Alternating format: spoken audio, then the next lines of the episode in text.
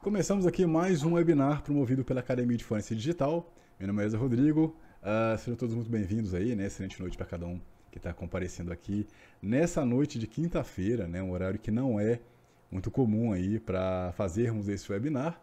E hoje aqui, recebendo aqui a presença do nosso professor Daniel Neri e também ali no chat, o nosso professor Ricardo Capozzi, né? Então, quem mais estiver ali, além do Diego BTX, sejam todos muito bem-vindos aí.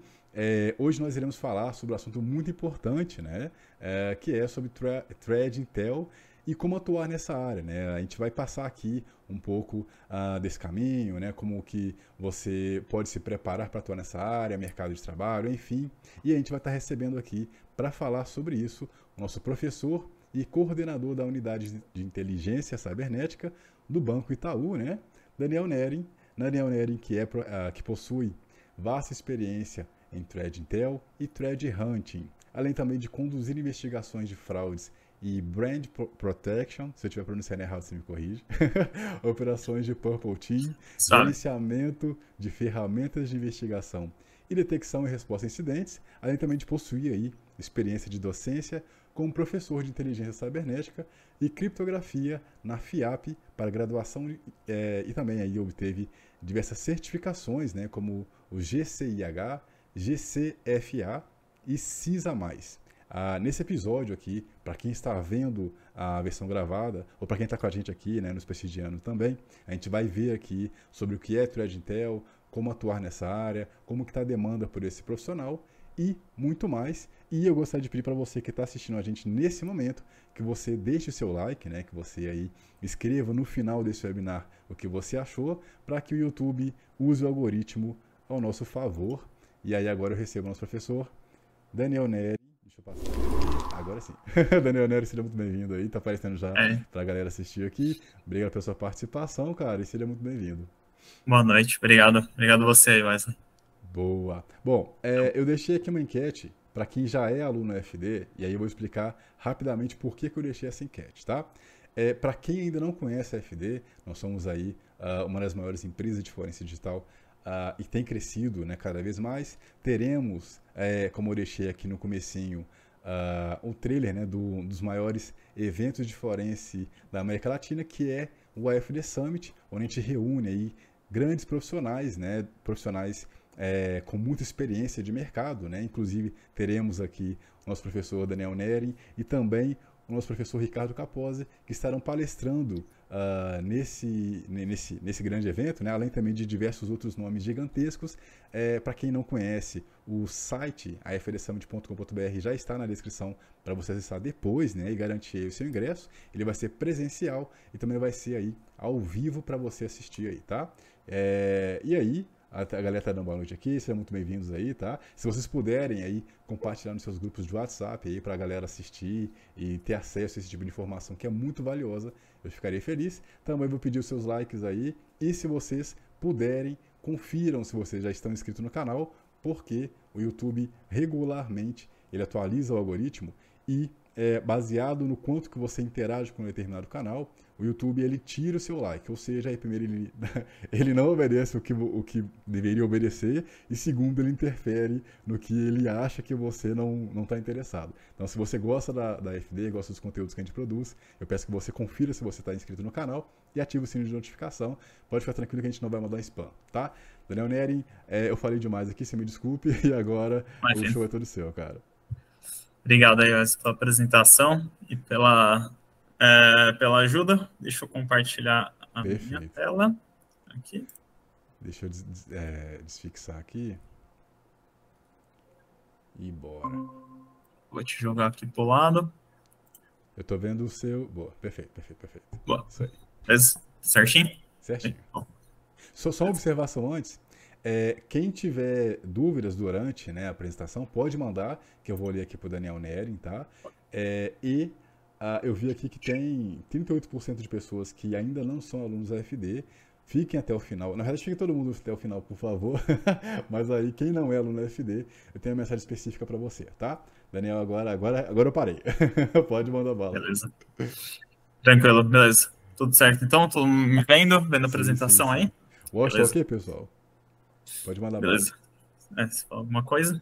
Bom, primeiramente, é, já, o Wesley já me apresentou aqui, mas só comentando um pouco rapidamente aqui sobre o que eu faço. Então, eu sou é, formado em uma área de um pouco diferente, formado em engenharia mecânica, e eu tenho MBA em desenvolvimento de gestor, então não tenho nenhuma formação específica em, em cybersecurity, mas enfim, acabei começando a trabalhar no Itaú, já vai fazer uns sete anos praticamente aí, Caraca. seis, sete anos.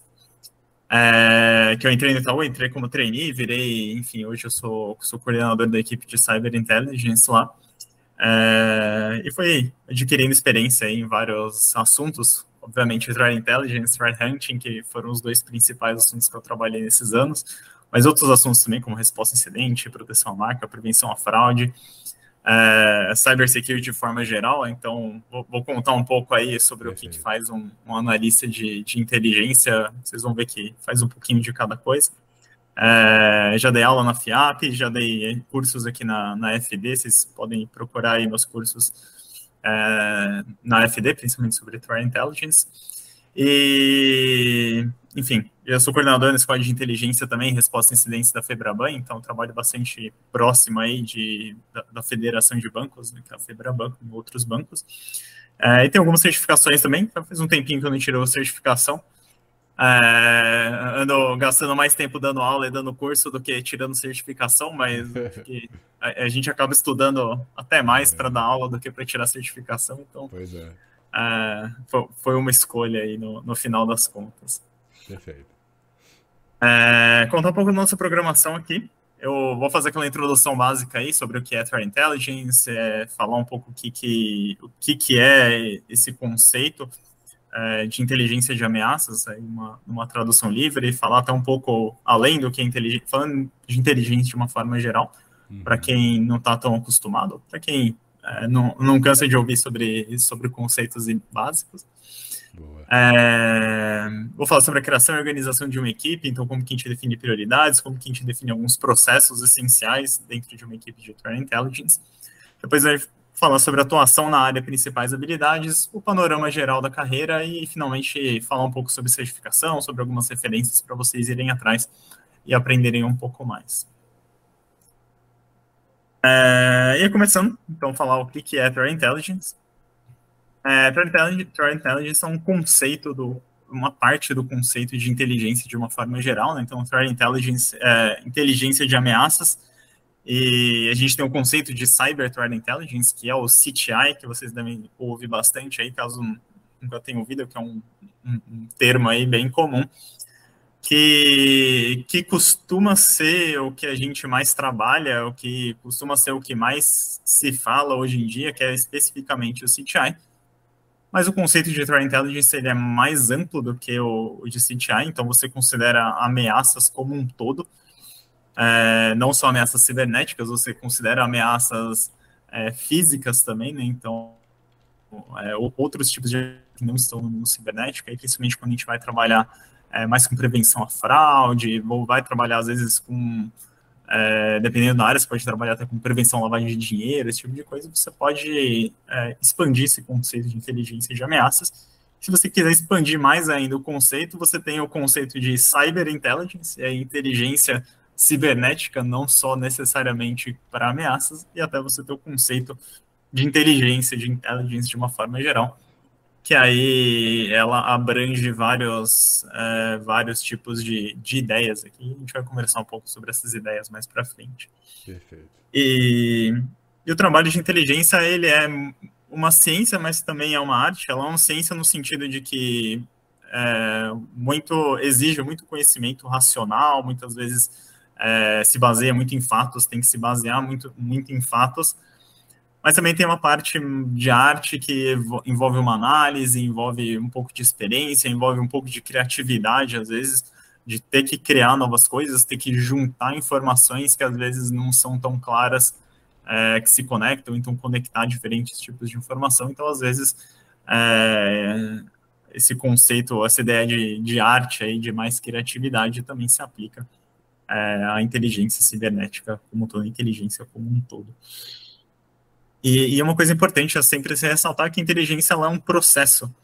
e ela deve sempre resultar em uma aplicação em um produto ou algum serviço que você está oferecendo. Então, inteligência, ela, a gente tem os conceitos de dados, de informação. Inteligência, ela é um processo. Ela tem a parte de coleta de dados, de coleta de informação, mas tem toda a parte de análise, tem todo um processo inteiro dentro de inteligência que ela não é só informação. Então, muitas vezes a gente, às vezes, compra serviços, ou às vezes tentam vender serviços é, de inteligência que é nada mais do que uma lista, sei lá, de domínios, uma lista de IPs, e isso não é inteligência. Isso pode ser parte de um processo de inteligência, mas a informação em si, ou um dado em si, não é inteligência. A inteligência exige outros, é, outros passos nesse processo. É, e esses dados, né? Enfim, a inteligência sempre tem que ter um objetivo específico e não a inteligência pela inteligência. Então, é, muitas vezes, é, e aí falando entre de empresas, muitas vezes as pessoas geram relatórios, fazem milhares de relatórios de inteligência, entre aspas, né? É, que gastam, gastam muito trabalho, gastam recursos, gastam muito, muito tempo das pessoas para fazer relatórios bonitos, lindos e maravilhosos, e se ninguém usa, se você não está atingindo um objetivo é, com essa inteligência, ela não é inteligência, porque ela não pode ser aplicada e ninguém está consumindo aquela informação, aquele produto de inteligência. Então, a gente sempre tem que ter muito em mente que esse conceito de inteligência ela deve, ser sempre, deve ter sempre um objetivo específico. E grande parte dos conceitos hoje de inteligência vem do mundo militar, por isso que a gente fala muito de inteligência de forma geral e não só cyber, né? Porque muitos desses conceitos vêm do mundo militar antes de existir o mundo cibernético, antes de existir a internet. É, a gente tem muitos desses conceitos já existiam, eles só foram adaptados aqui para o mundo cibernético. Boa. E falando do processo em si, o que, que é o, o ciclo de inteligência, o que, que esse processo de inteligência ele é um é, ele consiste em cinco passos, dependendo da literatura, ele pode botar mais ou menos passos, mas a ideia é mais ou menos a mesma. É, que é o primeiro, o planejamento e direcionamento. Então, é, você ter um motivo, né? Você ter o primeiro objetivo de, daquela inteligência que você vai produzir. Então, é importante você ter esse planejamento e direcionamento bem claro. Aí você vai coletar e processar dados, então você vai coletar dados de fontes públicas, dados internos, dados de cyber, dados de várias fontes diferentes, e vai processar esses dados. É, finalmente você vai analisar, então analisar diversas formas, pode ser gráfico, pode ser tabela, pode ser simplesmente uma leitura, você vai fazer inferências lógicas na análise, então você vai analisar esses dados você vai produzir alguma coisa, pode ser um relatório, pode ser uma mensagem no Google Meets para o seu chefe, pode ser um e-mail, pode ser é, uma ligação que você vai fazer para alguém e vai contar alguma coisa. Então, é, você vai produzir alguma coisa e finalmente você vai disseminar. Então, você vai retornar para as pessoas, para as pessoas que sejam relevantes para receber essa inteligência, você vai disseminar essa informação é, para quem seja necessário e esse processo ele esse ciclo ele se retroalimenta né, até é, até o planejamento até os objetivos serem atingidos e muitas vezes como eu falei então o trabalho de inteligência ele costuma ser visto como um serviço para a instituição muitas vezes. Dependendo aí obviamente a gente sabe que na, na prática às vezes outras responsabilidades vão sendo assumidas. Eu falo isso porque é, eu sou coordenador de, de Cyber Intelligence, muitas vezes eu também assumo outras responsabilidades que às vezes é, não passa só de você prestar um serviço para outras equipes. Mas a ideia é que esse trabalho de inteligência costuma ser visto como um serviço para a instituição e muitas vezes muitas empresas acabam comprando esse serviço de outras empresas terceiras que ajudam a, a produzir essa, essa inteligência para eles. Então, muitas vezes, algumas empresas terceirizam pelo menos uma parte da inteligência para outras empresas, é, porque eles entendem que faz sentido, né? você tem algumas, alguns benefícios aí de terceirizar uma parte desses serviços. É, e na prática, obviamente, né, a gente é, pode ser necessário a gente trabalhar com diversos tipos de inteligência, por isso que eu falo que a gente fala muito de threat intelligence, mas na prática, às vezes a gente acaba expandindo um pouco esse conceito de threat intelligence é, para outros tipos de inteligência. Então, a gente vai trabalhar com inteligências sobre vulnerabilidades, trabalhar com inteligência a respeito do seu próprio ambiente de segurança, trabalha com prevenção à fraude, com lavagem de dinheiro, com outras coisas. Então, é, vai depender muito da situação que cada empresa e cada equipe se posiciona, da forma como cada empresa se posiciona. É, e às vezes a gente tem que, por exemplo, analisar diversos tipos de ameaças que saiam da, do mundo cibernético, é, como no caso de prevenção à fraude, muitas vezes você acaba saindo do mundo cibernético para analisar alguns tipos de ameaça, e eventualmente você sair do, do threat e focar apenas na parte de intelligence. Então, é, dependendo do caso, pode acontecer muito isso. Eu vou contar exatamente um pouco é, dessas situações e o, o que, que a gente pode fazer em cada um desses casos, o que a gente precisa aprender em cada uma dessas situações para que a gente consiga é, atingir melhor os nossos objetivos na nossa empresa, na nossa instituição.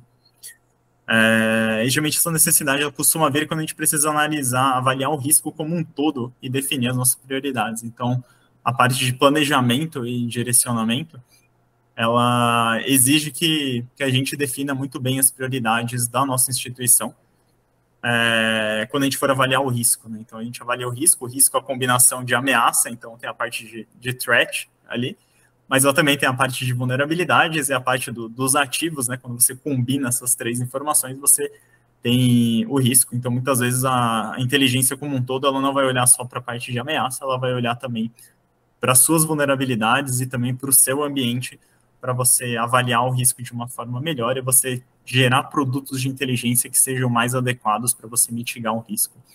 É, obviamente, muitas vezes é, a parte de ameaça acaba sempre sendo é, um dos principais pilares, exatamente por esse fato de é, dessa necessidade de entender melhor as ameaças, porque é a única equipe que, que estuda profundamente as ameaças, com exceção ali é, de algum red team, por exemplo, de parte mais de segurança ofensiva, que também acaba estudando as ameaças, só que com um viés um pouco diferente.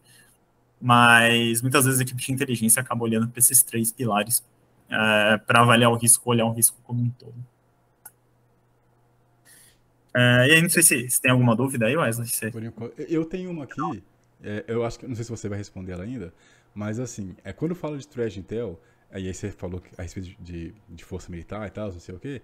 É, tem um episódio no House of Cards, sem spoiler aqui, que, que mostra um pouquinho do, dos Estados Unidos contra a, a, inteligência russa.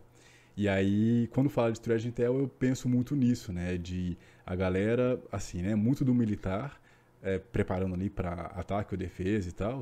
E aí eu comecei a pensar é, se assim, aí eu lógico que eu estou indo muito para uma parte, uma, uma, coisa muito específica, e aí eu queria ver como é isso no mercado, se exige de inteligência emocional ou alguns soft skills é, que geralmente em outras, uh, outras atuações que a gente faz precisa, ou se realmente nessa questão de threat intel é muito realmente conhecimento voltado para inteligência nesse sentido e para riscos e tal, do que realmente, sei lá, é, o cara sabe controlar sua emoção, coisa parecida. Aí eu queria ver se faz sentido o que eu perguntei e como é no mercado real.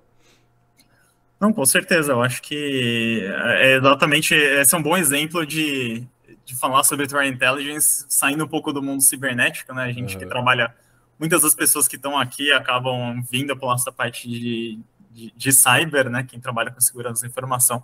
Mas realmente o conceito de threat intelligence ele exatamente isso, né? Então, se você for ver grandes instituições aí, como a CIA, por exemplo, ela é uma é, organização de inteligência dos Estados Unidos, né? E muitas vezes eles estudam as ameaças, é, obviamente, ao governo, enfim, ao, à democracia ali dos Estados é. Unidos, é, nos russos, os chineses, os iranianos, no caso dos Estados Unidos, vão se preocupar muito com esse tipo de é, de ameaça e, obviamente, o, o contra-inteligência também, né? Os russos vão é, tem a KGB, por exemplo, que é a instituição, que é uma das principais organizações aí que também trabalha com inteligência, é, além de outras coisas e, obviamente, é, historicamente a gente consegue ver e no, nos filmes, na, na ficção a gente vê bastante, às vezes um pouco mais, um pouco menos romantizado, né? Uhum.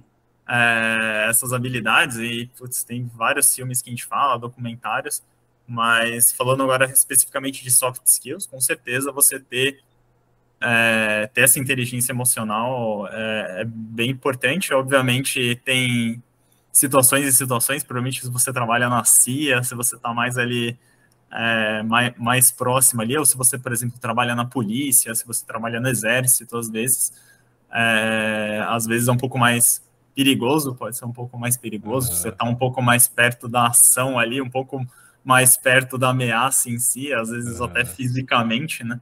Então, tem que ter, um, com certeza, uma inteligência emocional, mas mesmo para quem trabalha em empresa, por exemplo, é, ter essa inteligência emocional, ter esse controle para quem trabalha com inteligência, para quem trabalha com resposta a incidente, que está muito próximo de inteligência aqui, é, é extremamente importante porque, é, como eu falei, a, a, inteligência ela é uma ciência e ela exige muito, muito trabalho racional mesmo, né? exige muito Sim. pensamento racional tudo mais, e é, às vezes se a gente não tem inteligência emocional, isso pode é, atrapalhar esse pensamento racional, esse processo de inteligência, isso pode é, afetar a análise, então com certeza. Eu vou falar mais sobre soft skills na frente, perfeito, mas perfeito. É, foi bom você ter trazido a discussão. Aqui. Não, perfeito.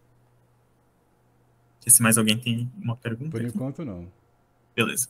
Eu vou continuar aqui. Sim, sim.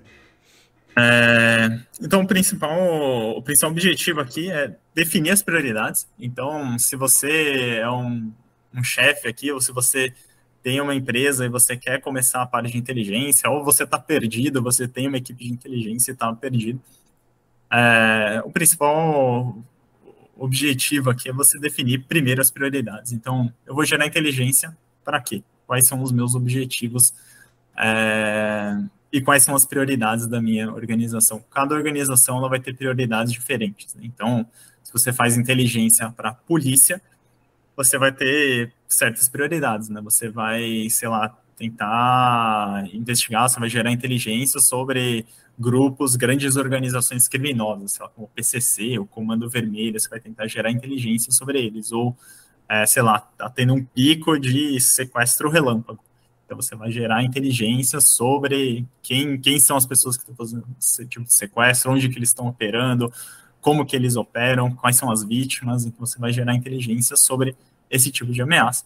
Você, é, e ao mesmo tempo, sei lá, para a polícia, talvez você gerar inteligência sobre é, grupos de ransomware não seja tão relevante. Mas agora, se você trabalhar na empresa, muito provavelmente você vai se preocupar muito mais com um ransomware do que com um sequestro relâmpago, porque apesar dos seus colaboradores poderem ser é, vítimas de um sequestro relâmpago, você não vai ser você quem vai atuar em cima disso, né? Você vai atuar em cima de um ransomware, então pode afetar o seu negócio, pode afetar o seu lucro, pode afetar é, os seus clientes, os seus colaboradores. Então, é, cada organização, cada instituição, cada empresa tem as suas prioridades e é importante que essas prioridades estejam extremamente claras e essas prioridades mudam ao longo do tempo. Sei lá, cinco anos atrás, talvez um pouco mais, é, se falava muito de DDoS, de muito ataque de DDoS, tinham ataques de DDoS gigantescos, massivos, tiravam empresas inteiras do ar. Hoje em dia, com todo, com outras proteções, hoje em dia a gente mudou um pouco a arquitetura, é, apesar de ainda ter muitos ataques de DDoS, não é uma das prioridades, grandes prioridades da empresa, mas ao mesmo tempo a gente tem outras prioridades, como por exemplo ransomware. Uhum. Então, essas prioridades elas são mutáveis ao longo do tempo. É importante sempre que esteja muito claro para a equipe de inteligência quais são essas prioridades. É, e, então, como eu falei, cada time, cada instituição vai ter suas prioridades baseadas nos seus principais riscos.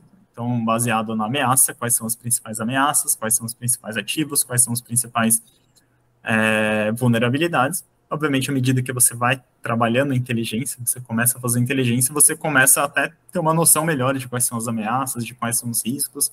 É, então, é um processo que até se retroalimenta, né? Quanto você começa a gerar inteligência, você começa a entender melhor as ameaças, você começa a entender melhor o risco, você redefine as suas prioridades, aí você gera inteligência. Enfim, acaba sendo um ciclo também essa parte de avaliação de risco principalmente quando a gente está falando de uma inteligência mais estratégica, mais a longo prazo. É, e aqui, como, obviamente, é, como, como, no quadrinho aqui à direita, uhum. que é, a gente sabe muito bem que empresas, muitas vezes, a gente acha que tudo é extremamente prioritário, que é tudo extremamente crítico. É, e por isso que é importante também a gente ter um trabalho importante. É por isso que você entender as suas ameaças, você ter um bom trabalho de threat intelligence, às vezes ajuda a entender melhor as suas prioridades. Né? Às vezes você acha que uma determinada ameaça é extremamente prioritária e é, causa um risco extremo, mas quando você vai analisar, você vai realmente entender o risco, às vezes ele não é tão importante assim, você tem outras prioridades que deveriam gerar inteligência em si. Perfeito.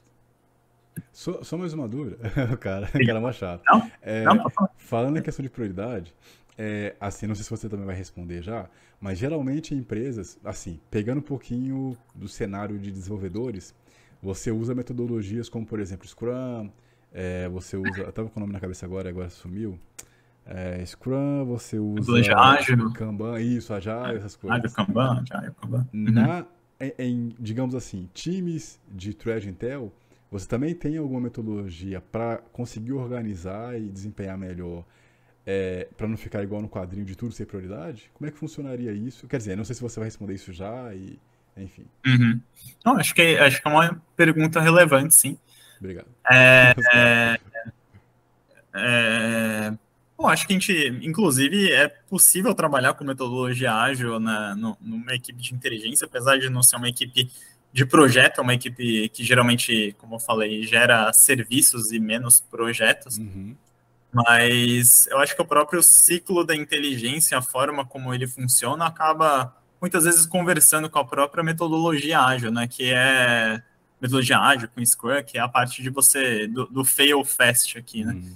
Então, é, às vezes, por exemplo, a gente acaba fazendo, ah, vamos fazer, como eu falei, relatórios de inteligência gigantescos, a gente passa dias, semanas gerando um relatório, lindo, é maravilhoso.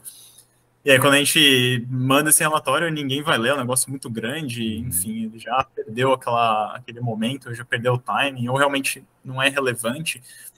Então, o trabalho de inteligência ele conversa bastante ali com a metodologia ágil, exatamente por isso, né? Então você vai lá, você vai fazer uma análise, uma coleta, tudo mais, manda, sei lá, de, de volta para o seu chefe e fala, olha, tem isso, isso, isso.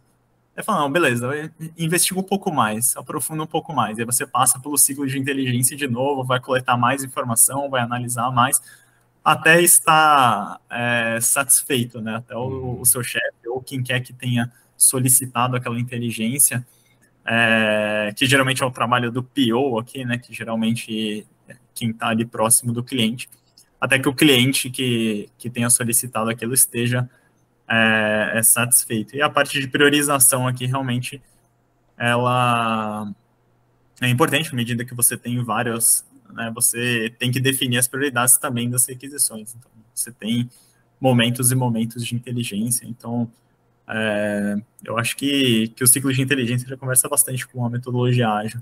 Perfeito. Perfeito. Eu tô de boa aqui já, pode, pode mandar bala aí. Bom.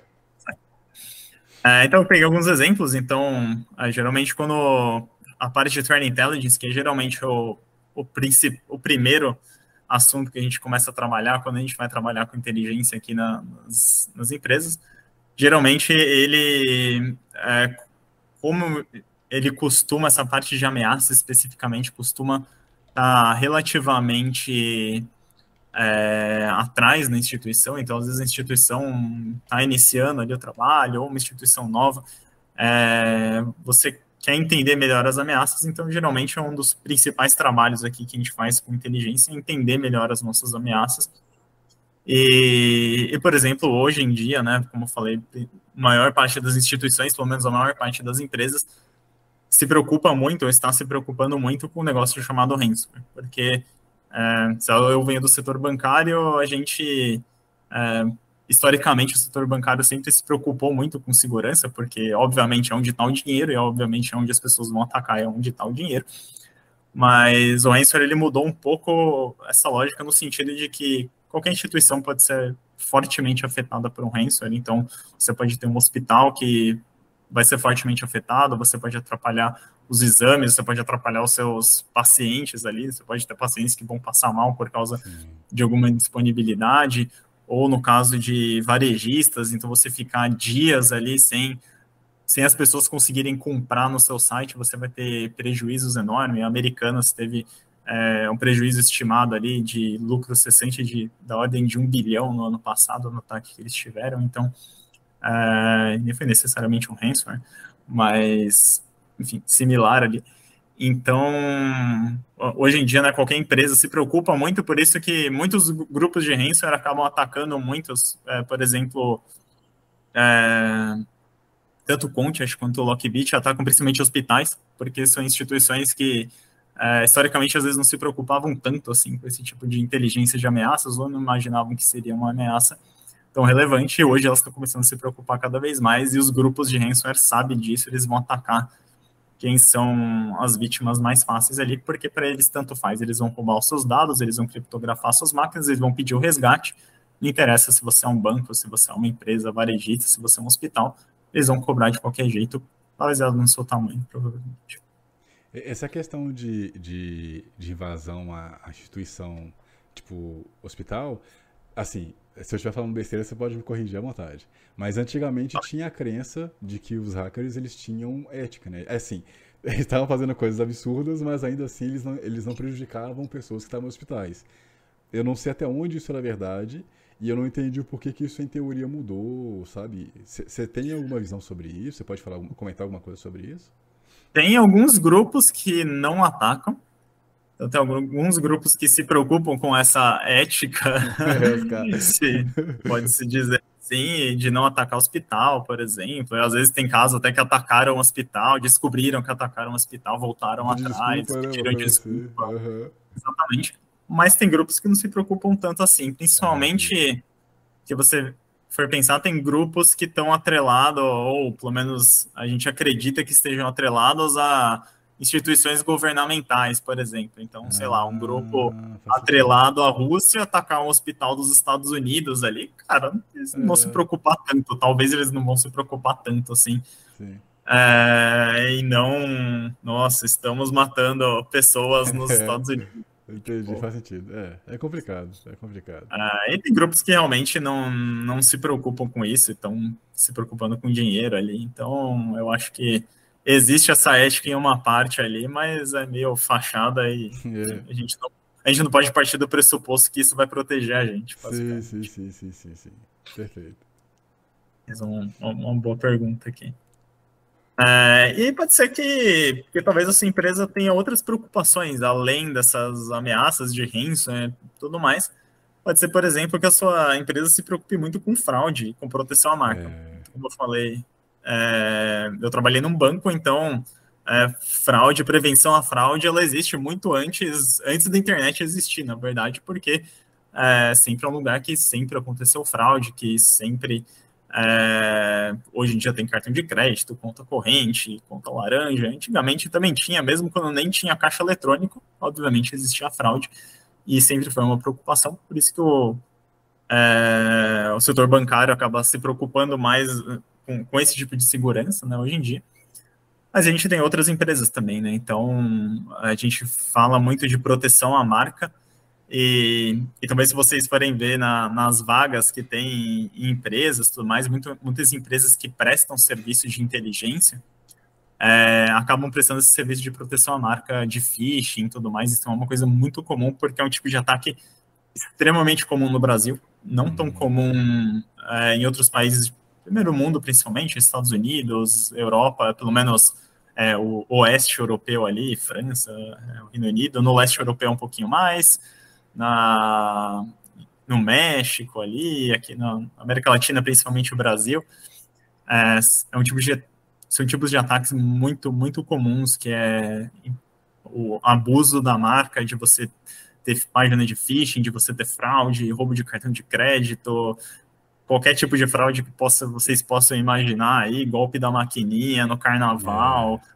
e tudo que vocês possam imaginar. Eu trouxe até três exemplos aqui, se for procurar, tipo, Vivo Suporte, vão ter uns seis perfis falsos no Instagram, provavelmente entrando ah. em contato com o cliente e tudo mais, e não só a Vivo, tá? eu coloquei alguns exemplos, mas todas as empresas são alvo. Você vê no Google Ads, se você jogar Magalu, é. fatura, você Pessoal vai ter... safado, cara. Caraca. Você tem... Você vê que o, o, o site oficial da Magazine Luiza é o quarto aqui, né? Então você vê três É... Não, é, é complicado, né, cara? É complicado. Nossa, cara, esse pessoal é muito safado. As, as caras com raiva, né? Mas isso dá raiva mesmo, cara, olha isso. É, exatamente. E aqui eu peguei um, um, exemplo de mensagem no WhatsApp do Itaú, é. só para falar que uhum. Isso aqui eu vejo o dia inteiro, mas é uma mensagem no WhatsApp falando ah, que é, dar continuidade do seu atendimento, ou você teve seu token bloqueado, ou para você ganhar pontos, ou qualquer coisa, você acessa uma página falsa que entrega todos os seus dados. E tem, assim, eu, sou um pouco vovô, tem e-mail também, toda hora eu recebo o spam aqui, aí você fica, caraca, assim, alguns os, os caras, eles fazem, ou tô começando agora, ou, ou, sei lá se eles ainda têm uma margem de, de é, conversão, né, de que funciona, eles fazem muito porcamente, e tem uns que você tem que ficar realmente muito atento. Você vê, caraca, esse aqui quase eu caí, cara. Sabe? Então é, cara, esses, é, eu vou te contar, viu, cara? É complicado. É, exatamente. É muito. Ainda tem, tem, sim, muito e-mail. Geralmente, realmente não é tão bem feito mesmo, mas assim, é razoavelmente bem escrito ali, bonitinho. Uhum. É, geralmente as pessoas acabam caindo de qualquer jeito, né? É. É, tem muita gente que cai até hoje. Uhum. E tem muitos golpes também em conjunto, né? Então você tem um ataque cyber, por exemplo, você tem um phishing, a pessoa vai lá, coloca alguns dados, coloca o telefone, só que isso não é o suficiente para você fazer uma transação. Então eles vão lá, ligam de, da central do Itaú, entre aspas, porque é, o telefone, o protocolo do telefone permite que você imite outro, qualquer telefone, então o protocolo do telefone ele é meio vulnerável, bem vulnerável nesse sentido fingem que ligam da central do Itaú, aí fazem uma engenharia social com você. Então, essa parte da inteligência saindo do cyber, né? Você começa é. no mundo cibernético, você continua no telefone, às vezes você continua presencialmente, você manda o motoboy na casa da pessoa para trocar o cartão. Então, é, cada vez mais, principalmente no mundo de fraude, a gente tem muito essa combinação de, de ataques cibernéticos com ataques presenciais, ataques físicos. É, é ou telefone, ou enfim, qualquer coisa que vocês possam imaginar aí. Em criatividade mais longe. Hum. É, a gente pode ir também a parte de vulnerabilidade mesmo, então você gerar inteligência a partir de vulnerabilidades, é, que geralmente as empresas têm essa parte de gestão de vulnerabilidade forte, porque é, já é um assunto mais maduro nas empresas, de você ter gestão de vulnerabilidade, fazer scan, corrigir vulnerabilidade mas às vezes também a, a, inteligência ela pode ajudar tanto na priorização dessas vulnerabilidades, então é, o que, que realmente é crítico para mim. Então aqui no caso você ter uma ameaça que está explorando ativamente uma vulnerabilidade é muito pior do que você ter uma vulnerabilidade que é crítica, que tem o mesmo CVSS 9.8 aqui, mas que não tem exploração, ou que algumas as ameaças talvez não, não se preocupam tanto com aquela vulnerabilidade. Então, é, quando você junta essa parte de, de ameaças com a parte de vulnerabilidade, você expande isso, você consegue gerar inteligência em cima das suas vulnerabilidades, você consegue entender melhor o seu ambiente, isso pode ajudar, inclusive, as equipes de gestão de vulnerabilidades a é, trabalhar com melhores prioridades, a ter uma visibilidade melhor, muitas vezes, você coletar informações de fontes públicas ali gerar uma inteligência um pouco diferente, você dá uma visão diferente para gestão de vulnerabilidade. Que eu coloquei um exemplo de ontem, literalmente, é, que saiu o Patch Tuesday da, da Microsoft, né, de um, de um bug aqui no Office, no, é, no Outlook, na verdade, desculpa. É no, no Microsoft 365, especificamente no Outlook, que está sendo explorado bastante, e, é, inclusive alguns ataques na Ucrânia estão tá explorando já essa vulnerabilidade. Caraca. Então, esse, tipo, esse é o tipo de caso que você às vezes fala, ah, não, essa vulnerabilidade aqui não é tão crítica por algum motivo, mas é, se ela está sendo ativamente explorada e tem grandes grupos, grandes ameaças que já estão explorando essa vulnerabilidade, talvez seja bom você dar uma prioridade maior e olhar com um pouquinho mais de cuidado. É, essa exploração, inclusive, é, pensar em outras formas de você se prevenir, às vezes criar mitigação, às vezes criar alguma detecção para é, no seu EDR, por exemplo, para detectar essa ameaça, criar alguma assinatura no IDS para tentar se prevenir. Então, você consegue atacar também outras, outras frentes aqui, além do, de apenas tentar aplicar o patch e, esperar o problema se resolver. Só, só, uma dúvida na questão de CVS. É, assim, eu conheço um pouquinho sobre CVS, né? Eu entendo que, pelo que eu entendi, aí você falar besteira também, você me corrige, mas eu, eu, entendo que CVS, em teoria, é a forma de você saber que algum aplicativo ou alguma coisa tem vulnerabilidade. É, por exemplo, nesse caso do Office 365, ele ter uma vulnerabilidade é, não significa que os caras eles vão conseguir acessar todo, o Office 365. Em teoria, eles precisam ainda assim, vamos supor, é, vamos supor que eles queiram me hackear. Então, eles, é, sabendo o e-mail, por exemplo, eles vão ter que usar outras formas para, dentro dessa vulnerabilidade, vamos supor que seja a porta SMTP, por exemplo. Aí eles, eles em teoria, teriam que me fazer ter alguma ação para né, fazer algum caminho que faça alguma coisa com essa porta para daí sim eles aproveitarem isso. Seria mais ou menos isso, né? Sim, sim. Uhum. É, porque o CVSS ele, ele é uma conta, né? Então ele vai gerar, ele vai pegar várias coisas em consideração. É, a facilidade de explorar, com que, é, inclusive no conta, né, no, nos scores mais atuais, ele leva em conta se está sendo, tá, se tá sendo explorado ou não, se tem vulnerabilidade, é, qual que é o impacto disso, então se, se é só a, a máquina ficar um pouco instável, ou se você consegue realmente é, uma shell, por exemplo, você consegue um acesso remoto.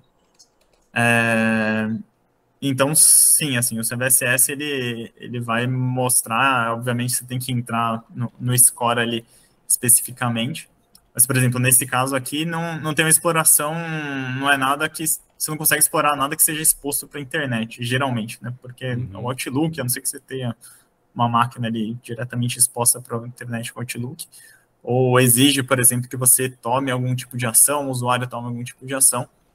É exatamente esse momento que você entra com a inteligência, porque às vezes pode não parecer tão crítico. Falar, ah, mas o cliente, a pessoa, o usuário tem que ir lá tomar algum tipo de ação, ah, não está exposto para a internet. Então, às vezes, não é tão preocupante assim. Mas se você começa a ver muitas ameaças é, explorando essa vulnerabilidade, você tipo, muitos grupos de malware, muitos grupos de ransomware utilizando essa vulnerabilidade, é, talvez seja, seja importante você olhar com um pouco mais de carinho, porque às vezes, mesmo que não pareça assim tão crítico, falar, ah, não, mas tem outras camadas, mas se em algum momento as outras camadas falharem, você pode ter um problema muito grande por causa dessa vulnerabilidade. Perfeito. Eu tô te é. perguntando isso. Foi mal, cortei, pode continuar, foi mal. Não, fala aí, pode falar. É, eu, te, eu te perguntei isso porque teve, tem, tem um aplicativo que você usa para para fazer publicações no seu Instagram a partir do computador. Porque eu sou um pouco velho, então eu odeio ficar no celular. Nossa, eu odeio. Aí, é, para fazer publicação no, no, Instagram, principalmente, eu prefiro o computador, faço o upload, tudo bonitinho. Aí, eu, é, como a, a meta ela, ela reduziu muito a postagem comparado com antigamente, mudou muita coisa. Então tem um aplicativo que você consegue fazer ainda assim alguns uploads. É, ele na verdade, se não me engano, é uma extensão. E aí eu fiquei com medo de usar, porque tem essa questão de. Acho que é CVS especificamente, né? Aí eu fui, até troquei ideia com o Kaique, nosso professor, perguntando como é que eu fazia para saber se determinadas extensões, por exemplo, antecipadamente, é, com antecipação, se elas têm algum bug, algum bug, alguma vulnerabilidade, para eu antes de usar já saber quais que dá para usar ou não, sabe? E aí ele me passou um site que agora eu não lembro de cabeça, para eu poder colocar, digamos assim, o nome desse, desse dessa extensão e aí ela não estava lá. Aí é por isso que assim que eu te perguntei nessa questão de CVS, porque é uma coisa que eu ainda não conheço tanto e eu acho que para você se precaver, eu acho que é um, é um, é um aliado muito forte, né? Sim, sim. É, exatamente. Então, é, é aí é um, um, motivo pelo qual você entra com a parte de inteligência. É, é exatamente isso, você também entender, né, qual que é o, o nível de preocupação. Então, às vezes, ah, você tem lá a extensão do, do Instagram lá, que, que de repente surgiu uma vulnerabilidade. Então, você foi lá, instalou a extensão, não tinha nenhuma vulnerabilidade, mas uhum. descobriram que tinha uma vulnerabilidade, por isso. exemplo. É, e aí você tem que entender, puxa, quão, quão exposto eu tô aquilo, ou a essa vulnerabilidade, o quão exposto a minha instituição está, uhum. é, quanto que minha instituição está exposta a essa determinada vulnerabilidade, entendeu? É, então você entender o, o seu ambiente, entender o quão, quão vulnerável você pode ter. Se, se tem uma máquina, só a máquina do Wesley tem a extensão. Então, cara, uhum. Preocupação aqui não vai ser tão grande assim. Uhum. É, agora, se não todas as máquinas do parque têm essa extensão, um negócio super crítico e tem uma ameaça gigantesca aqui que está explorando essa extensão. Talvez a minha preocupação aqui seja um pouco maior. Eu vou criar diversas formas, tentar criar diversas formas, e aí não só é, falar, ah, vamos aplicar o patch, a equipe de inteligência pode falar, olha, tem essa detecção aqui também que a gente pode fazer, tem essa assinatura no IDS que a gente pode utilizar. É, tem essa mitigação que, você, que a gente pode fazer, você fazer pesquisa, você fazer análise, então é, tem várias ações que a gente pode fazer a respeito de uma vulnerabilidade para tentar mitigar. Né? Perfeito. Mas o que é correção. E finalmente a gente. Finalmente, é, esse é o último exemplo que eu dou. É, muitas vezes a inteligência ela está muito atrelada aqui à parte de segurança operacional. Então, como eu falei, muita, muita proximidade com equipes de resposta a incidente, muita proximidade com equipes de SOC, muita proximidade com equipes de detecção de forma geral. Então, é, pode ser que dentro da sua instituição você entenda que gerar inteligência, esse tipo de inteligência, é, para apoiar outros times, então apoiar times de resposta a incidente, tanto consumir informação de equipes de resposta a incidente, quanto fornecer informação para resposta a incidente, é, pode ser crítico para a sua instituição. Então, alguns casos aqui, ah, sei lá, é, a gente está recebendo muitas campanhas de um determinado phishing específico que, vou até pegar um exemplo é, recente aqui, que, que a gente trabalhou bastante, é, que eu trabalhei bastante junto com a minha equipe, que é, sei lá, campanhas muito grandes, a gente está observando campanhas muito grandes que estão sendo bloqueadas, por exemplo, na nossa, é, pelas nossas soluções de segurança. Mas são campanhas muito grandes, muito concisas e muito constantes, que, que talvez você fale, puxa, mas e se em algum momento é, essas camadas de segurança falharem? Ou alguma camada de segurança falhar? Será que é, eu vou ter um incidente grande aqui na minha mão. Então, será que as outras camadas de segurança vão ser o suficientes e vão ser capazes de impedir essa ameaça de chegar aqui no meu ambiente? É, então, é nesse momento que a gente tem um trabalho muito, muito mais forte com a equipe de resposta a incidente. A gente, as equipes de inteligência aí, vocês devem conhecer bastante a parte de feed de inteligência, de ah, receber informação do Alien Vault, receber informação de é, aqueles feeds de domínio, hash, IP, pode ajudar, por exemplo, o seu SOC a enriquecer um incidente. Então, eles gerar um incidente de DDoS lá, e aí você consegue enriquecer com inteligência, muitas vezes de forma automática, falar, ah, esse IP aqui, esses IPs que estão batendo são IPs, sei lá, da, da Ucrânia, ou são IPs de um determinado proxy, serviço de proxy residencial, ou determinado serviço de VPN e você gerar inteligência a respeito dessas desses alertas que são gerados nas, nas suas ferramentas é, pode ser muito importante para a operação. Então, se a instituição entende que você gerar inteligência em, em, de forma mais eficiente, mais eficaz em cima da própria operação de segurança é relevante, é, então, isso, esse pode ser um foco aqui da, do trabalho de inteligência, ou você gerar threat hunting, você fazer threat hunting. Então, a atividade de threat hunting está muito próxima da atividade de inteligência, tanto que a minha equipe faz as duas coisas. Né? Então, é, eu tenho experiência de causa aqui, porque threat hunting é você caçar ameaças que evadiram as soluções de segurança. Então, você faz melhor, melhores caçadas de ameaças se você entende quais são essas ameaças. Boa é, obviamente. Então, você ter essa parte mais próxima da operação de cybersecurity é, pode ser uma prioridade grande aqui para uma equipe de inteligência e também e, e, e, é uma das atividades bem comuns aqui, você não só coletar informações sobre a ameaça, mas você também enriquecer essas informações e você auxiliar as outras equipes de, de segurança operacional com essa inteligência. Perfeito. É, fiquei com dúvida aqui, pensando o seguinte: pensando num local que tenha é, uma visibilidade muito grande, e aí você tem a equipe de ali, igual você colocou ali, né? Cyberthread, depois Security Engine e depois Thread Hunting. É, eu comecei a pensar o seguinte: em ambiente gigantesco, é, essa parte de Thread Intel, ela é, ela não é 24 horas, né? Tipo assim, a, as pessoas não são 24 horas. Tipo, você tem o horário normal, mas provavelmente a, a, vocês devem deixar alguma aplicação rodando ali dentro da parte do que vocês precisam fazer. E aí no outro dia, eu imagino que a grande parte do trabalho é mais realmente a parte de inteligência de pegar o, o que foi coletado e tal, e aí colocar dentro de uma estratégia e tal.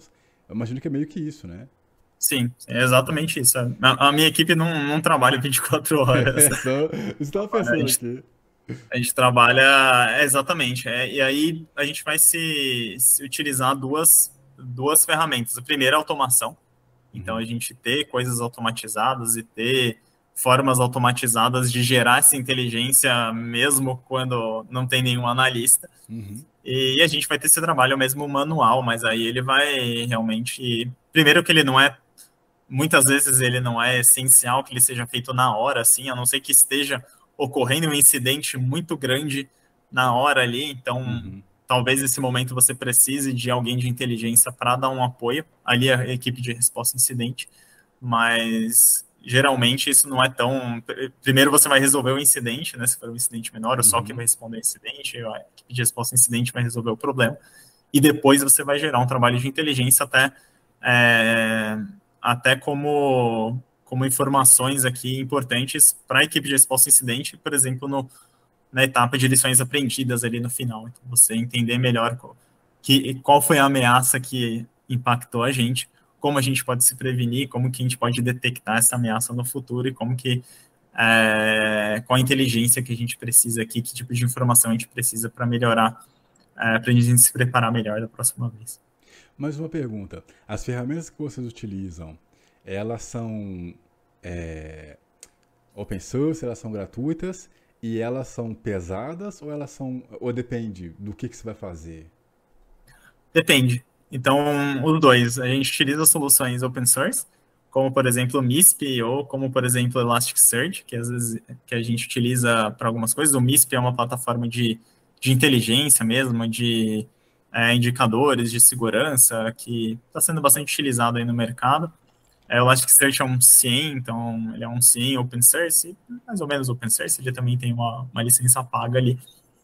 É, o Elasticsearch Kibana, na verdade. Né?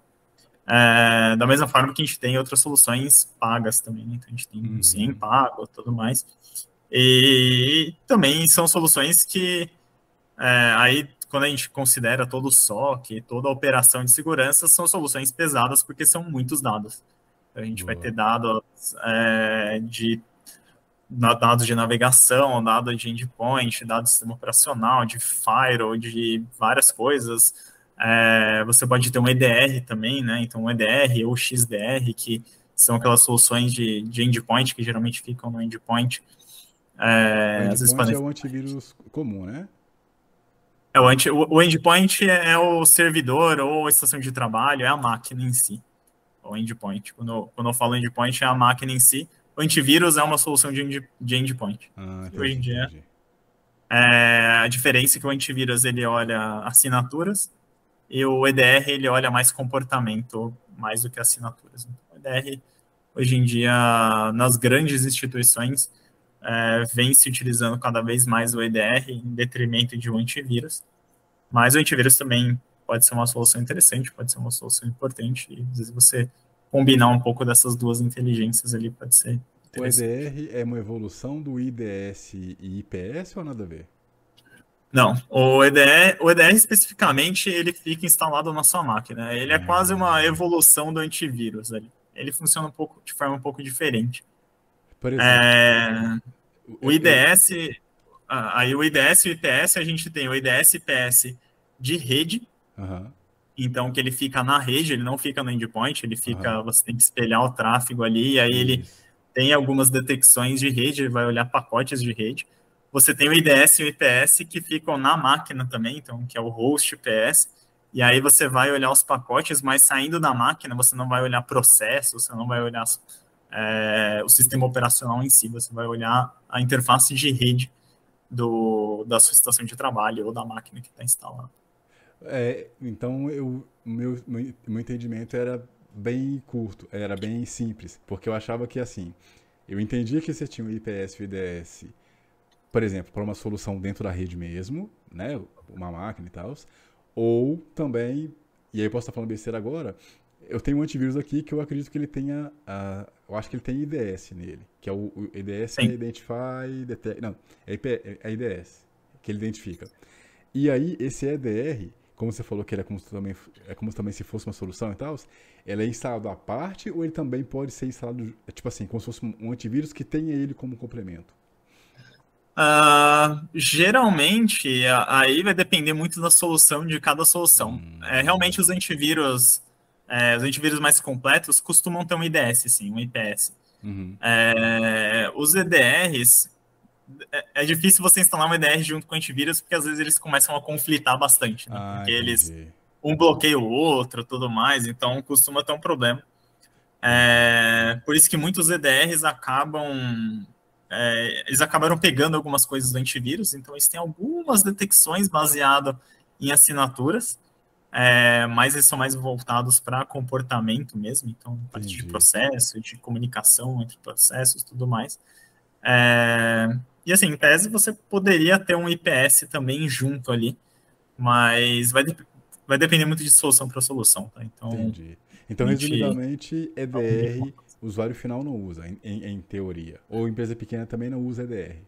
Seria isso. Pode usar, é, pode usar sim um, um, EDR. Se for uma empresa muito pequena, tem até EDRs que são open source. Eu acho oh. que o Velociraptor ele é open, open source. Ah, é, é, então acho que o conhecimento sobre ele é que é pouco ainda, então. Porque eu, eu praticamente não sabia o que, que era. Então. É. É, você. É, muitas empresas usam o Sysmon também, que é open source. Ele não é um EDR, ele só gera log mas ele gera muitos logs que um EDR costuma utilizar também. Boa. Então, muitas vezes você usa o Sysmon, você utiliza log, aí você consome num CIEM e gera um alerta. Sysmon, então, assim... É... Eu, vou, eu vou pegar o nome desses e passar, colocar o, o link dessas tá. ferramentas na, na descrição para é, o condomínio 16 condomínio ele disse o azul com W é, também é EDR? Qual solução? O azul. É W-A-Z-U-H. O azul, azul. Não sei se eu tô pensando errado. Eu não Mas, conheço. Não. Mas assim, não. me fala por gentileza de novo o nome, que eu vou pegar o, o link deles para quem tiver interesse depois é, é, clicar e conhecer e tal. Vou, vou te mandar no chat. Ah, ah, perfeito, é, perfeito. Vou mandar no quiser, chat aqui. Perfeito. Se você quiser mandar no final também, que aí eu coloco bonitinho pra ah. gente não. Não. Perfeito. Eu vou esquecer.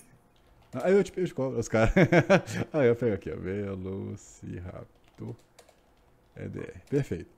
Aí eu já coloco o link aqui, bonitinho, e fica mais fácil pra galera que tiver interesse também. Mas aí, foi mal, te cortei aí. Não, acho que é, que é isso, assim. Mas, é, enfim, cada. Tem, tem várias soluções aqui, realmente. É, fazer esse trabalho de inteligência aqui, entender quais são as limitações, quais são as capacidades. Às vezes você tem uma empresa que não é tão grande, é, você obviamente vai tentar focar mais as soluções open source, você vai tentar é, utilizar uma coisa ou outra, você não tem a capacidade de consumir todas as informações de todos os lugares. Uhum. É, mas é exatamente isso que é, o trabalho de inteligência aqui ele vai ser muito essencial até para você saber de, definir quais são as prioridades. Então, eu preciso coletar tais informações. Qual, por onde que eu começo? Uhum. Então, sei lá, se você tem um ambiente que é praticamente Linux e MacBook, você provavelmente não vai se preocupar tanto com o Sysmon, porque é, tem o Sysmon de Linux, mas o Sysmon oficial ali, ele, é, ele é no, no Microsoft, né? então ele funciona no Windows. Uhum.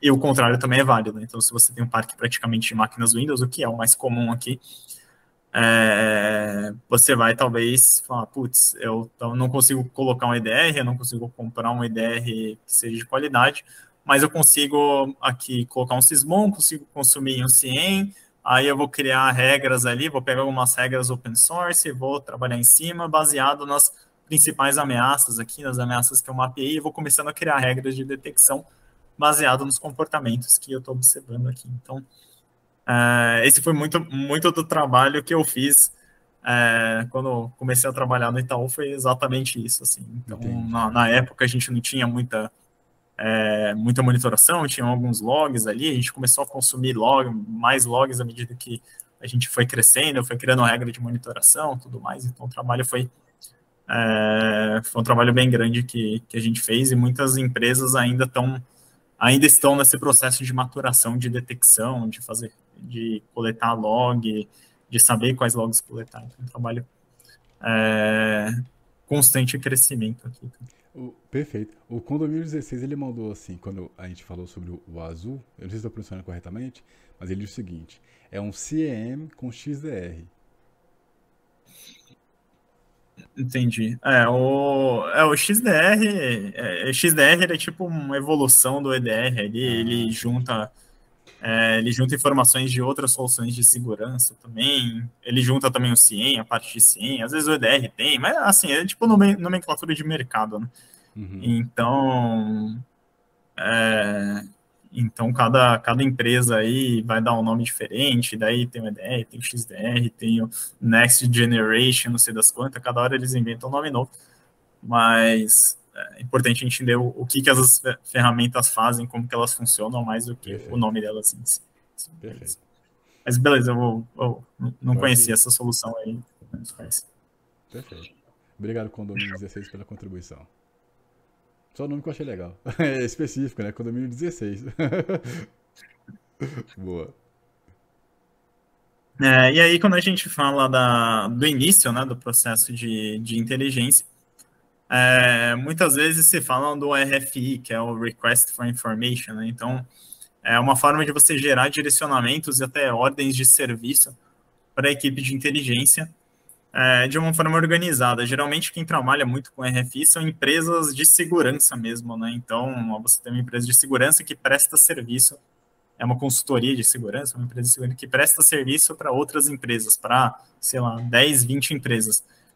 Então você vai ter todas essas ordens de serviço, todas essas RFIs, e, e, a equipe de inteligência vai ter uma fila, né? Então vai ser como se fosse um SOC, vai receber essas ordens de inteligência, vai ter as prioridades e tudo mais, elas vão trabalhar em cima dessas, é, dessas requisições. Né? Então muitas vezes, eu falo, falo muito aqui de, é, de empresas trabalhando com inteligência, porque é um pouco da minha visão, mas a gente tem a visão também de empresas de inteligência mesmo. Você uhum. tem uma empresa de inteligência que presta esse tipo de serviço, que, que às vezes, que muitas vezes é, é porta de entrada de muitas pessoas que começam a trabalhar com isso. É exatamente uma dessas empresas, alguma dessas consultorias é, começar a trabalhar com inteligência, então você vai prestar serviço para 10 empresas ao mesmo tempo.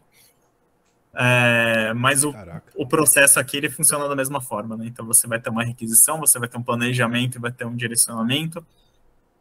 É, e ela pode vir de diversas direções. Né? Ela pode, geralmente, na, em uma empresa, vai vir do seu chefe, vai vir de um, um incidente que aconteceu, pode vir de outra empresa, de um incidente que aconteceu em outra empresa, de outra investigação, de outra pessoa que, de outra equipe que está precisando de alguma coisa. Quando você trabalha numa empresa de inteligência, geralmente a direção vai vir do seu cliente. Né? Você uhum. vai é, gerar inteligência com as informações, com as solicitações que vêm dos seus clientes. E, e, geralmente um bom direcionamento ele costuma ter o 5W1H, famoso 5WH, que você perguntar o que, que aconteceu, quando aconteceu. É, repetir o when aqui do lado duas vezes, mas uhum. foi um problema.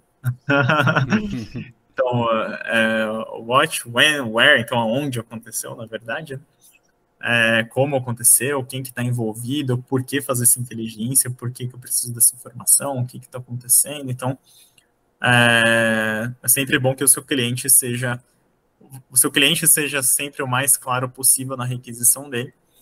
É, obviamente, às vezes o chefe, quando a requisição vem do seu chefe, ele não traz o 5W1H, né? Ele só vem, só faz a pergunta direto ali e ele quer a resposta, mas aí você uhum. tem que uhum. adivinhar um pouco o 5W1H. Às vezes você tem que pedir mais informação mesmo, porque é difícil, né? Então, às vezes, vem aquela requisição meio torta, alguém pede alguma coisa, mas você fica meio assim, mas tá, calma, mas o que, que aconteceu, entendeu? Eu preciso de mais detalhe para gerar inteligência, porque senão eu vou ficar atacando todos os problemas do mundo aqui, né? Então, às vezes, sei lá, eu trabalho, às vezes é, com prevenção à fraude, por exemplo, falar, ah, tá, está tendo um aumento de fraudes de cartão de crédito, está acontecendo alguma coisa com cartão de crédito. Eu falei, cara, está sempre acontecendo, mas eu acho que você precisa ser um pouquinho mais específico, porque são, assim, requisições extremamente abertas, geralmente geram resultados de inteligência extremamente abertos. Uhum. Você é, falou a questão de cliente aí, acho que você vai comentar isso agora. Eu fico pensando, é, pessoa, é, melhor, talvez você vai responder isso aí, mas adiantando um pouquinho só, é, profissionais que trabalham com Thread Intel hoje, é, como, digamos que freelancers e tal, é comum, é recente, é normal, é, é uma coisa que está crescendo bastante, já é, é, já é, é, já é um mercado confiável, digamos assim. Como freelancer, eu acho difícil, por é. alguns motivos. É, porque geralmente o profissional de inteligência ele acaba trabalhando com muitas informações ah, é, críticas para sigilosas, muitas Entendi. informações críticas para a instituição. Então é meio difícil ele trabalhar porque ele acaba consumindo informações das ameaças e acaba consumindo informações de, de dentro da empresa, né? Interessante. É, o que acontece muito não é você contratar um freelancer, você acaba contratando uma empresa mesmo de inteligência para prestar um serviço para você. Entendi. E aí, sei lá, a empresa vai procurar no underground, vai entrar em grupo de criminoso, vai buscar informação para você, o que está acontecendo, que fraude que está acontecendo, que tipo de ameaça, né, que tipo de malware que está batendo, vai te gerar uma inteligência ali de gerar algumas informações. E isso é mais comum, é muito, eu acho difícil, eu nunca vi, pelo menos, alguém trabalhar como freelancer de, de inteligência, ou como um pesquisador de inteligência, como se fosse é, um pentester, por exemplo, como um, trabalha numa HackerOne, por exemplo, que ganha bug bounty.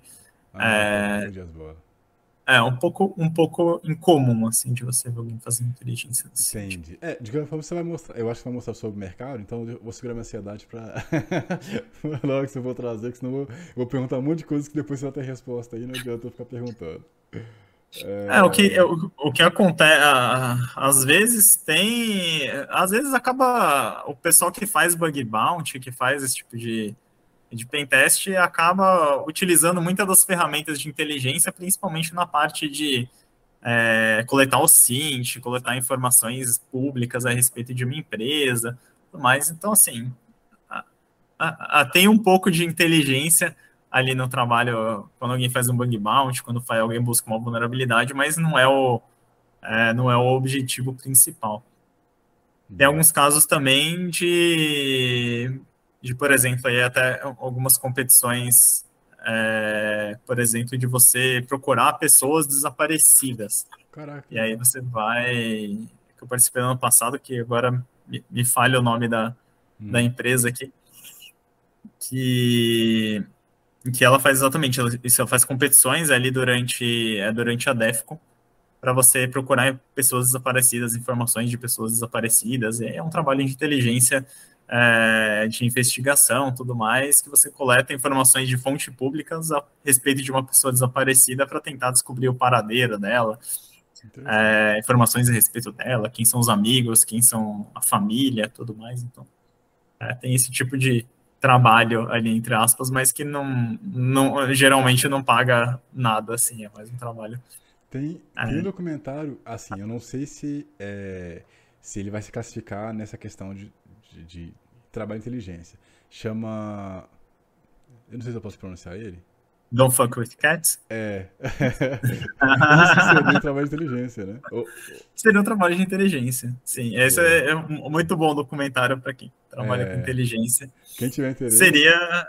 É, exatamente. Chama Don't, Don't Fuck with Cats. Tá no Netflix ali, ou o serviço que vocês preferirem, mas, mas sim, é, no, no caso eles não, não receberam nenhum dinheiro para isso, mas é um trabalho de inteligência, assim. Então, sim. Então tem, é, tem algumas pessoas que fazem esse tipo de, de serviço ali, mas eu não sei de nenhum que pague para pessoas fazerem esse tipo de serviço. Se vocês... É, eu acho que, acho que, acho que talvez, por exemplo, no caso do, do gato ali, pegando um exemplo mais ou menos, assim, um exemplo criado agora.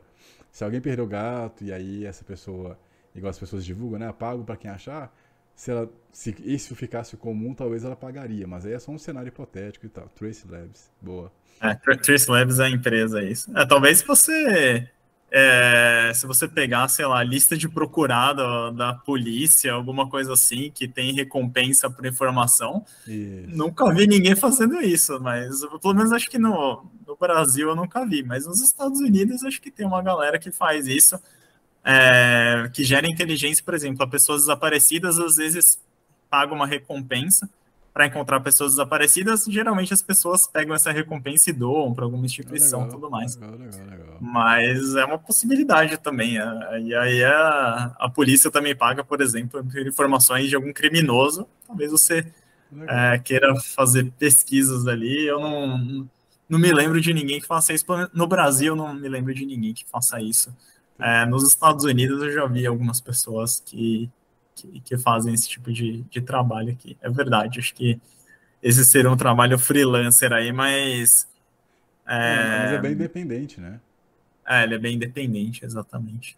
Só, só eu trazendo um comentário aqui do Giovanni DPS, ele diz o seguinte: na nossa empresa utilizamos o OpenCTI. Isso seria uma ferramenta? Isso seria o quê? Esse OpenCTI ele é, ele é similar ao MISP, né? Hum, então ele é uma, uma plataforma de inteligência e tudo mais para você consumir feed, para você é, alimentar o seu CIEM, fazer enriquecimento de dados. Então o OpenCity é uma ferramenta bem bacana também, além do MISP. É, eu utilizei pouco, mas aí para quem para quem quer uma solução open source, ela é bem legal também. E aí ele, ele complementa assim, utilizamos também o The Hive. Esse, The Hive, esse nome eu já vi em algum Isso. lugar, mas não sei. Ele também é uma ferramenta, é, né? É, o The Hive ele é uma ferramenta para mais para automação. Entendi. A resposta a incidente, a automação. Então, é, o The Hive também é uma, uma ferramenta bastante. Acho que eu come, vou comentar dela um pouco mais para frente. Perfeito, perfeito. Bom, é, pode, pode ficar à vontade que eu perguntei demais já. Não, uhum. É, e agora falar um pouco da atuação na área, principais habilidades, vou falar um pouco de soft skills, hard skills, Boa. o que, que é, costuma ser necessário para trabalhar com inteligência. E acho que a primeira, é, o primeiro habilidade, que é a primeira soft skill, que eu diria que seria a mais importante, é essa parte de pensamento mais crítico, um pensamento analítico. É, é muito importante, porque é um processo, um trabalho de inteligência ela está sempre atrelada, tem que estar tá sempre muito apegada aos fatos e sempre toma muito cuidado com a parte de opiniões, a parte mais subjetiva. Não que ela não exista, tá? E não que ela não seja importante. Então a parte, né, o nosso nossa parte do cérebro ali que ela é menos racional, é mais intuitiva, ela é muito importante também, porque a gente tem experiência, a gente trabalhou, a gente conhece, tem várias informações, então às vezes essa intuição pode ajudar a gente durante a análise, durante o trabalho de inteligência, mas a gente sempre tem que parar um momento, se perguntar se aquilo é realmente, se aquilo realmente faz sentido, a gente ir para a parte de pensamento crítico e ficar sempre atrelado é, aos fatos, às informações que a gente tem. E aí eu posso trazer até alguns exemplos que, que eu costumo ver muito principalmente quando tem um incidente, cara, muito grande em alguma empresa. Então, sei lá, vou, vou citar o caso da Americanas aqui, que eu já citei, que teve no ano passado. Que aí você tem, ah, tem um incidente, aconteceu um incidente, Americanas foi lá, caiu, saiu do ar, emitiu a nota, falamos, fomos atacados, etc, etc, etc.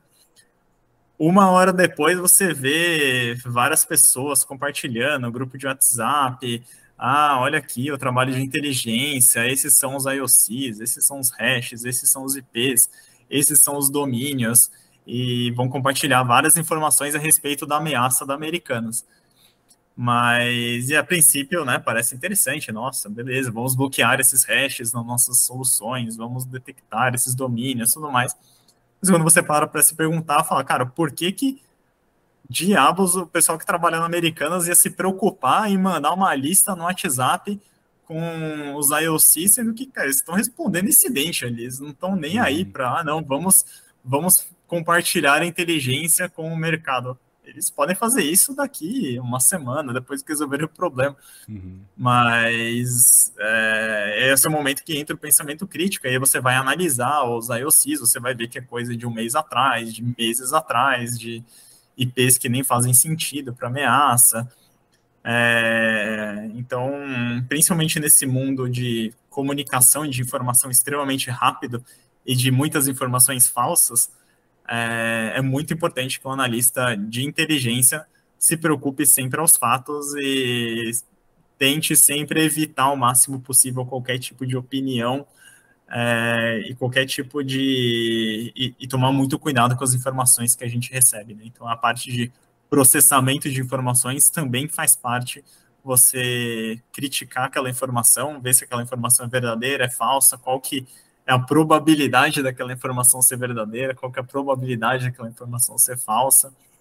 É, quando sei lá, alguém posta é, tem um vazamento de dados em um fórum XPTO lá, também você avalia, puxa, será que esse ator aqui, ele costuma postar coisa boa? Será que ele não costuma postar coisa boa? Será que ele é confiável? Será que ele não é confiável? Então, o bandido a gente tem que é, a gente tem que sempre se atrelar aos fatos para tentar entender o que está acontecendo. Então, é, não falando que, obviamente, é impossível a gente evitar o pensamento, é, o pensamento, a nossa intuição, as nossas opiniões, elas estão sempre aqui, mas a gente tem que aprender a conviver com isso e tem que sempre aprender a, a utilizar o pensamento crítico aqui acima de é, acima das nossas opiniões, porque às vezes a gente pode estar errado e se a gente está errado, isso pode custar muito, muitos problemas aqui, né? A gente pode causar muitos problemas, a gente pode prender uma pessoa errada, a gente uhum. pode é, emitir um,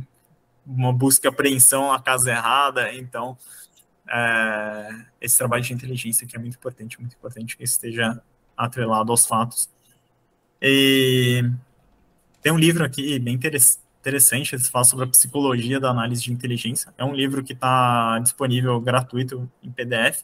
Ele está em inglês, mas, enfim, é, vocês podem traduzir aí, ele dá para dar uma traduzida aí e entender melhor, caso vocês não tenham tanta é, facilidade com o inglês. Ele fala bastante sobre isso, né, sobre como psicologia, os nossos vieses, então vocês podem pesquisar também informações sobre vieses cognitivos, Sim. sobre falácias lógicas, é, sobre o pensamento racional. Eu acho que é interessante vocês pesquisarem, entenderem quais são esses vieses e tentar evitar o máximo possível. Sim, sim. É, eu acho que de, de, soft skill, assim, é extremamente importante. Essa é uma das soft skills mais importantes para quem trabalha com inteligência. Perfeito. E em segundo, ter uma boa comunicação e eu sempre coloco isso, boa comunicação é diferente de falar muito, porque é, muitas pessoas que eu trabalho, às vezes elas são pessoas introvertidas, às vezes são pessoas mais tímidas, e eu falo que tem que se comunicar muito bem. Eu falo que se comunicar não é necessariamente falar muito. Você, uma boa comunicação, você tem que falar o que é preciso na hora certa para as pessoas certas da forma isso. certa. Então é basicamente isso. Então, se você falar só uma coisinha, às vezes não precisa nem falar, você escrever um texto pequeno ali para a pessoa certa, ali para o seu chefe que pediu alguma coisa. Cara, é excelente a comunicação. Então, você ter uma boa comunicação é você ser assertivo na sua fala, você saber falar exatamente o que é necessário. Às vezes você precisa falar mais, às vezes você precisa falar menos, às vezes você precisa escrever mais, às vezes você precisa escrever menos. É importante saber escrever bem, é importante saber né, falar bem, falar de uma forma estruturada, de escrever de uma forma estruturada, de uma forma que seja clara, é, para que a comunicação seja o mais transparente possível e para que seus interlocutores recebam essa inteligência, entendam o que tem que fazer e consigam atuar em cima da inteligência de uma forma eficaz. Perfeito. É, antes de, de ler a pergunta do nosso mestre professor Ricardo Capozzi, eu queria pontuar que, é, assim, né, essas soft skills que você colocou, eu achei muito assertivo essas diferenças de fatos é, ali no caso é maior que opiniões. Na verdade, é interessantíssimo isso. A, a opinião ela é uma opinião. Todo mundo tem opinião e isso não não vai ajudar, por exemplo, quando você trabalha com inteligência ou quando você quer trabalhar com solução. E de fato, o fato ele vai te ajudar a chegar num resultado que, que é próximo da verdade. A intuição, diferente de viés, também eu achei, eu achei acertadíssimo, porque todos nós temos viés é, e todos nós vamos ter até morrer. E aí eu acho que, assim, saber o que é um viés, né? A gente tem viés de, viés de confirmação, a gente tem viés cognitivo e, enfim, saber sobre as nossas limitações, porque a gente esquece que a gente é um ser limitado, e saber também que tem a intuição, que, como você pontuou muito bem, é baseado em toda a nossa experiência, né? O que, a gente, o que as pessoas acham que é o, é o, como é que é o santo... Como é que é, gente? É... Como é que é... Quando você vê alguém que você não gosta, por exemplo, que você fala assim, ah, o santo não bateu. O santo não bateu, é, exatamente. Assim, tem uma explicação psicológica por trás, né, em teoria, sobre o que seria esse santo não bateu, que está dentro de intuição, que eu acho também interessantíssima. E a questão da boa, da boa comunicação, como fala muito também, eu achei sensacional, cara. Porque a comunicação era muito mais do que falar. A comunicação, como você resumiu muito aí, é, é, é como você deixa claro a informação que a pessoa precisa dentro do, do, momento certo, da forma explicada, digamos assim, ou abordada também de forma certa. E, cara, boa comunicação, aí trazendo para mim, eu acho que é um processo difícil porque você tem que ter validadores, né, pessoas, por exemplo, o seu o seu o seu supervisor ou o seu superior imediato, por exemplo, ele vai te, ele vai te ajudar se ele tiver, né, competências para estar como superior, ele vai te ajudar a melhorar a sua comunicação, né, a, forma como você traz o resultado ou traz o apontamento que você precisa para ajudar nesse meio de campo, né, desse, dessa equipe toda. E, cara, a boa comunicação, eu, eu falando por mim, eu acho que é sempre um processo que você tem que se avaliar de, cara, beleza, estou falando aqui, mas estou falando demais. Eu estou conseguindo deixar claro para quem tem nível de conhecimento diferente do que é, é, a proposta, por exemplo, desse treinamento ou desse webinar, enfim. Então, cara, eu achei sensacional, é, é, resumidamente, esses quatro soft skills e achei que, cara, foi sensacional, cara. Parabéns. Valeu. Obrigado. E, e aí, é, agora trazer a pergunta do nosso grande mestre Ricardo Capozzi, que é a pessoa que eu tenho uma grande admiração, e também o nosso professor aqui da, na, na Academia de Forense Digital. Em breve traremos um webinar com ele. É, para quem não é inscrito no canal, se inscreve, porque vai ser maravilhoso também. E aí a pergunta dele é, é primeiro ele começa com uma constatação, né, que é 100% dos casos que atuam com respostas, resposta a incidentes ou na perícia são falhas de processos que não estão bem feitos, mapeados, anacrônicos, é, defasados, etc. A que se deve essa cultura de segurança? Eu acho que é, eu acho que é uma evolução assim, né? Meio meio difícil entender da onde que surgiu né, essa essa cultura, né, da gente, enfim, ter, ter, ter os processos ali. Às vezes a gente tem problemas nos processos e ter problemas nas nossas análises. Eu acho que é, é, é, é, meio maluco falar isso, mas é, inteligência, a parte de inteligência, né? Mesmo a parte de cybersecurity são coisas relativamente novas que a gente tem, né? Então, muitas vezes a gente acaba fazendo a coisa primeiro e depois a gente vai pensar em como estruturar o processo, em como fazer melhor as coisas. Então, às vezes a gente vai lá, vamos, a gente só faz assim, a gente começa é. só fazendo e não se planeja muito. Então, acho que são um, conjunto aqui de, de problemas de, de planejamento, de processo, de priorização, de entender o que, que é importante, o que, que a gente, como que aquilo é importante, se a gente tem que, como que a gente tem que estruturar os processos de uma forma é, de uma forma que seja efetiva, sem que a gente tenha problemas no futuro, né? E, e, e aqui outro problema, outro viés, na verdade, que a gente costuma ter é sempre da gente olhar meio no curto prazo, né? Então a gente nunca, dificilmente a gente vai pensar, ah, vamos, vou fazer isso aqui agora de uma forma de, com alta qualidade, porque lá na frente eu vou é, eu, eu vou evitar problemas no futuro, né? Então é, a cybersecurity ele é muito segurança da informação de forma geral. Ela ela funciona muito, muito mal no curto prazo, no sentido de que é, a gente não consegue fazer tudo para amanhã, entendeu? Porque uhum. a gente precisa, às vezes a gente precisa se preparar para uma ameaça que ela nunca vai vir, né? Então é uhum. um longo prazo, às vezes um longo prazo infinito, né? Às vezes a gente precisa se preocupar como ameaça e talvez a ameaça nunca se concretize, mas a gente precisa se preparar para ela de qualquer forma, né? De, de qualquer jeito. Então, é, e é bom, né? Ainda bem que a gente, se a gente nunca for afetado, quer dizer que a gente fez o trabalho direito, né? É. Meio é, é uma lógica meio, meio inversa, né?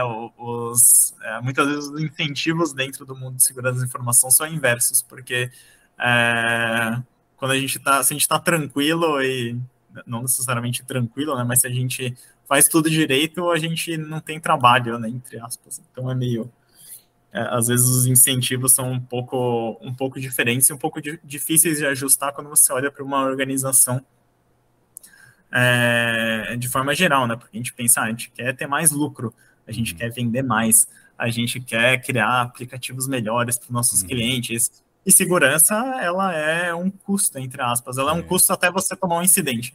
Aí ela não é um custo. Aí você fala, Se puxa, pagou, devia ter né? investido, devia ter investido em segurança, né? Sim, Mas é. É, é difícil a gente pensar nisso antes do problema se concretizar.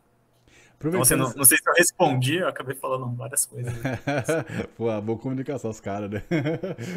Aproveitando, você, na sua visão, você acha que a, a, a, o mercado por si só tá começando. Se bem que a gente está é, num processo complicado, né? Mas assim, a gente teve. Ano passado, a gente fez um webinar é, que, que chama-se falha de segurança, é, alguma, alguma coisa assim, falha de segurança que, que permitem que a sua empresa seja hackeada, alguma coisa assim. Aí eu, eu chamei quatro palestrantes, que foi é, como se fosse um projeto, né? Tipo, para realmente é, trazer uma educação, digamos assim, digital, demonstrando que realmente, mesmo com todo mundo sabendo que tem ransomware crescendo, inclusive é um webinar aqui do Kleber, ele trouxe nesse webinar mostrando que uma cadeia sofreu um ataque ransomware e aí eu fiquei, caraca, olha para onde esses caras estão indo, sabe? E com tudo isso acontecendo, falhas básicas ainda são executadas em empresas, sabe? E eu já vi algumas empresas fazendo isso. É por isso que eu comecei a pensar, cara, a gente precisa falar meio que o óbvio para realmente ajudar a galera a perceber que o óbvio está sendo mal feito, digamos assim. Então, aí, indo para onde eu queria perguntar. É, então a gente fez isso ano passado, e aí você, né, tá muito tempo no mercado e tal, você acha que as empresas elas estão amadurecendo para a questão de se proteger melhor no, no, mundo online, ou você acha que isso é um processo muito lento, que vai ter muita coisa ainda para acontecer? Como é, que, como é que seria a sua visão sobre o cenário atual? Eu acho que sim, com certeza tem muito espaço para crescer e eu acho, inclusive, tecnologia de forma geral, a gente ainda tem muito que crescer, apesar de, é, sei lá, fazer uns, uns 30 anos aí de internet mais estruturadinha, né? Se for pensar. Uhum.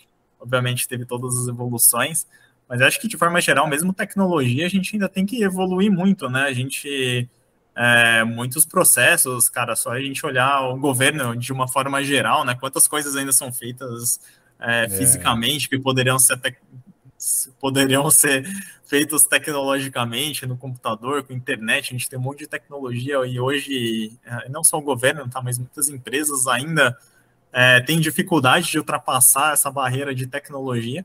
E aí, quando a gente ultrapassa a barreira de tecnologia, a gente tem que ultrapassar a segunda barreira, que é como a gente fazer tecnologia de forma segura. Uhum. Porque a partir do momento que a gente vai para.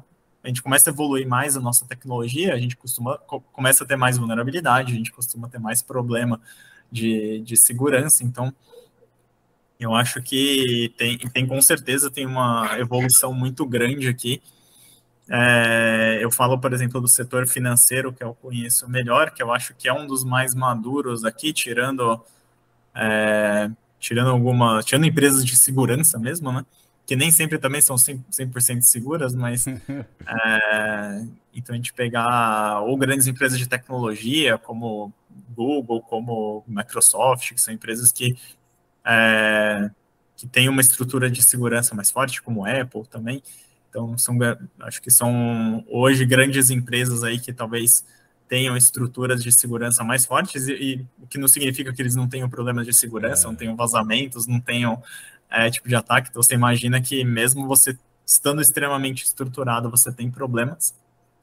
Mas outros, outras empresas, outros setores estão começando a crescer agora, como falar, o hospital, começando a perceber, falar, puxa, eu sou, eu posso ser é, alvo de um ransomware e eu vou ter um prejuízo gigantesco, Sim. eu vou ter paciente morrendo, eu vou ter diversos problemas, eu preciso começar a me preocupar com isso, empresas de varejo. Então, tá todo mundo agora começando a perceber que, que é uma coisa essencial que a gente tem que se preparar. Tem empresas que se preparam minimamente, vão lá, contratam seguro de cyber e fala, beleza, entrega para entrega o seguro aqui uhum. e às vezes não, não funciona tão bem assim quanto eles imaginam. Mas, assim, tem vários, é, vários tipos de, de abordagem, mas todo mundo, com certeza, está é, tá começando a se preocupar cada vez mais com, com cyber, mas ainda tem muito que a gente evoluir, com certeza. É, em diversos sentidos, tá? E aí eu vejo, se você olhar mesmo dentro de cyber, de informação, segurança de informação, como eu falei, tem estruturas ali de acessos, gestão de vulnerabilidade, é, até SOC, muitas empresas estão mais acostumadas com isso, mas outros conceitos como Red Team, como inteligência, como threat hunting, esses conceitos ainda as empresas não, não estão tão familiarizadas, ainda não estão tão acostumadas, não sabem muito bem como evoluir, tem um certo receio. Então, é, tem mesmo dentro de segurança, a gente ainda tem que evoluir muito em, em certos aspectos aqui. Perfeito. O Capozzi agradeceu ele também, né, quando você respondeu a pergunta dele. Então, é isso aí. aí aqui eu botei um, um, um mapa, se, talvez vocês precisem entrar no Wikipedia aí, que tá, se vocês procurarem vieses cognitivos, tem esse mapa é, até excessivamente completo mas que fala um pouco de viéses cognitivos aqui. Eu, eu gosto bastante de, de, pesquisar sobre o assunto. Se vocês estiverem interessados aí, fiquem é, à vontade. Vou focar muito nisso. Okay. Agora falando de, de hard skills, existem outras soft skills, tá? Mas eu gosto de focar nas duas ali, porque eu gosto de, de ser simples, mas obviamente uhum. tem outras soft skills é, mas que geralmente estão mais atrelados ao, ao, ambiente corporativo, você sobreviver ao ambiente corporativo mais do que trabalhar com inteligência especificamente. Uhum. É, e aí falando de, de hard skills, que, que são muito importantes também, tá? Então, é sempre bom ter, ter os dois, principalmente para quem trabalha com inteligência. É muito importante ter habilidades e, e aí acaba sendo mais um perfil generalista, então você ter conhecimentos, vários conhecimentos de várias coisas, do que realmente se especializar muito em alguma coisa. É, e aí vai depender também das prioridades, do que, que você trabalha mais, o que você trabalha menos. Mas alguns conhecimentos que são importantes aqui, cara, conhecimento de rede e sistema operacional de forma geral. O conhecimento de rede, conhecer os principais protocolos, HTTP, HTTPS, é, DNS, SMTP, como que eles funcionam, o que, que é um header, como analisar um header, como analisar um pacote de rede. Alguns conhecimentos básicos são muito importantes para você até entender como as ameaças operam e como elas uhum. funcionam. E tem conhecimento de sistemas operacionais, que principalmente, é, principalmente o Windows, que geralmente, é, geralmente os seus clientes e geralmente as, suas, as empresas utilizam mais, que é uma bagunça, é um sistema operacional Uhum. maluco, né? Se você for estudar a fundo. Mas também é bom ter um bom conhecimento do, do sistema Linux, ou pelo menos ter né, na, da estrutura do Linux, de como que ele funciona, porque também, é, aí saindo um pouco da estação de trabalho, quando a gente vai para servidores, aí os servidores Linux, ou baseado em Linux, são muito mais comuns que os servidores baseados é, em um Windows, e por isso que Microsoft, então, é muito importante também é, ter esse conhecimento para você saber como que funciona a parte de é, como funciona a estrutura de um Linux, como monitorar tudo mais. Então, é bem importante aqui. É, conhecimentos básicos de programação, hoje em dia é muito difícil a gente fugir de pelo menos algum conhecimento básico em programação, um conhecimento básico é, em SQL, SQL-like, né? Então, como você consultar um banco de dados, consultar esse tipo de informação. Muitos ciens, às vezes, utilizam até uma linguagem parecida com SQL, algumas ideias do SQL ali, então, para quem trabalha com CIEM, utiliza bastante. Saber um pouco de Python ou alguma outra linguagem ali que é, mais voltada talvez para análise de dados, para você, ou se você quiser ir mais além, machine learning, inteligência artificial. É, é bem importante hoje em dia para criar automações também, então você criar uma automação que vai coletar informação lá do GitHub, por exemplo, você fazer um scrapping no GitHub e buscar informações que podem estar expostas lá. Então, é, hoje em dia é meio difícil a gente fugir pelo menos do básico de conhecimento de programação. É, mas conhecimentos avançados de programação também, às vezes, podem ser importantes, dependendo com que você trabalhar. Perfeito. É um conhecimento básico de análise de dados, aqui é muito importante, porque vocês vão trabalhar com muitos dados de muitos tipos de diversas fontes, e você saber analisar um gráfico, saber analisar uma analisar e criar um bom gráfico, analisar e criar boas tabelas, dashboards para você conseguir analisar.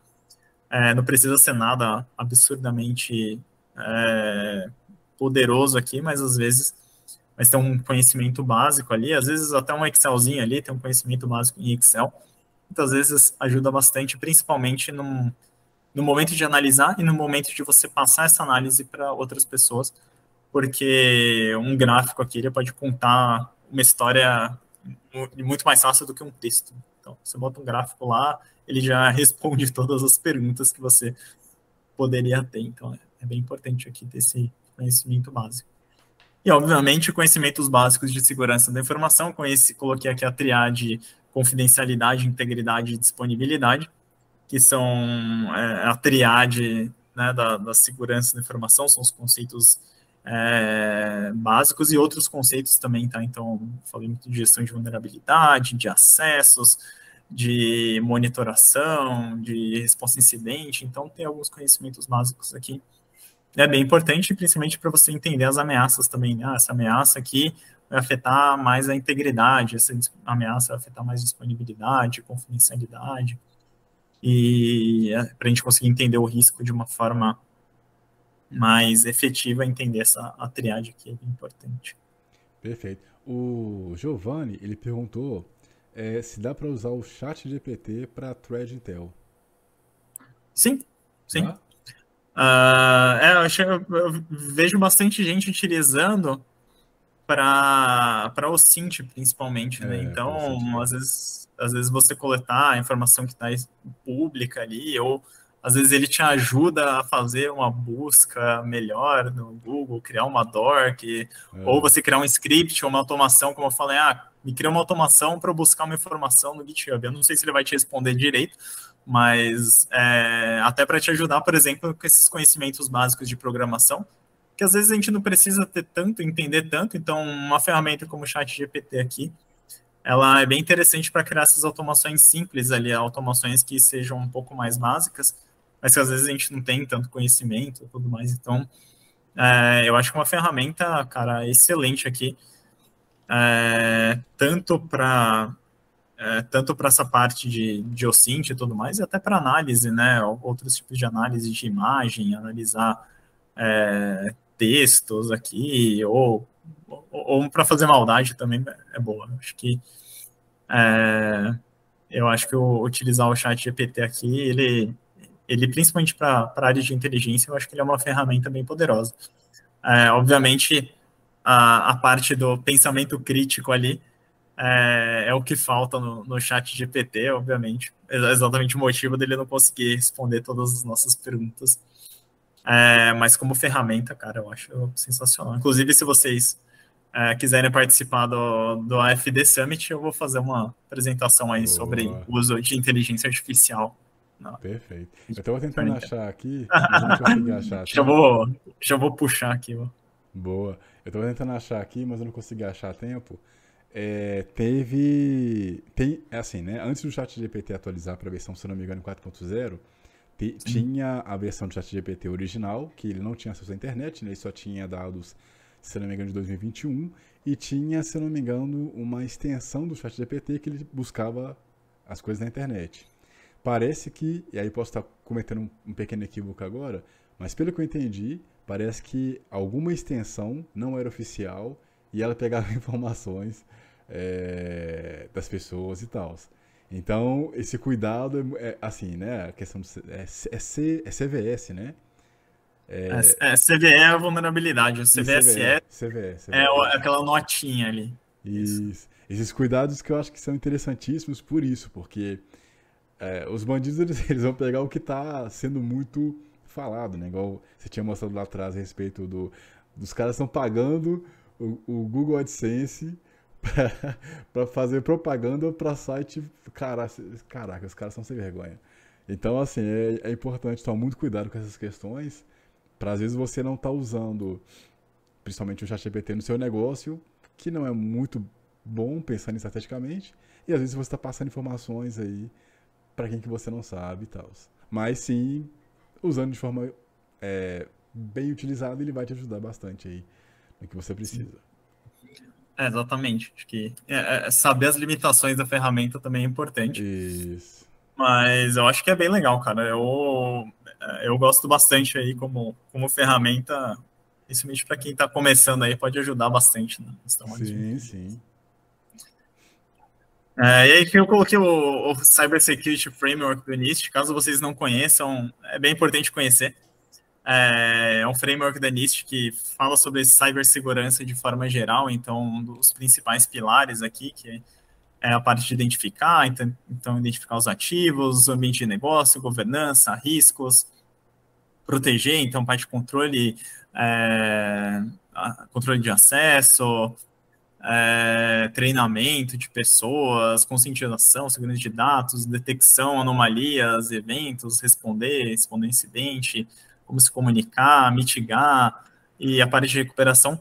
Todos esses conhecimentos aqui podem ser úteis para quem trabalha com inteligência. Então, é, exatamente como vai depender muito do, do seu cliente ali e como você vai elaborar o seu, seu trabalho de inteligência ter vários conhecimentos de, de segurança e às vezes você tem um time de segurança multidisciplinar, que uma pessoa veio do SOC, uma pessoa veio de gestão de acesso, uma pessoa veio de resposta a incidente, outra pessoa veio do negócio, às vezes pode ser útil também. Então, você é, ter pessoas, ter uma equipe diversa ali pode ajudar bastante a gerar diferentes tipos de inteligência para diferentes equipes. Então, é, tem um conhecimento aqui geral de cybersecurity é, é bem importante, inclusive desejável, porque você consegue é, analisar problemas de, de diversos aspectos, por diversos aspectos. Boa. E falando de habilidades gerais aqui, focando principalmente em Intelligence. Toma uma água.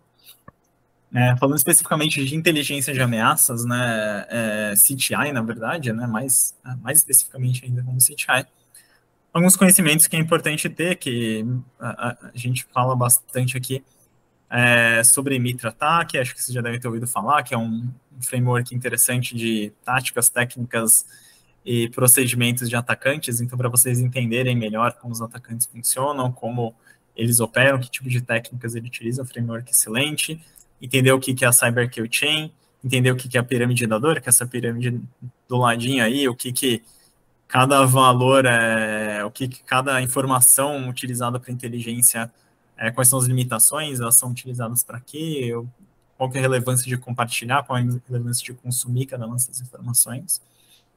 É, ter conhecimentos de ferramentas de forma geral, então você tem o MISP, você tem o OpenCTI, você tem plataformas pagas de inteligência, é, você ter conhecimento sobre CIEM aqui, de, de forma geral, e até outras ferramentas, como a gente falou, EDR, ITS, IDS e tudo mais.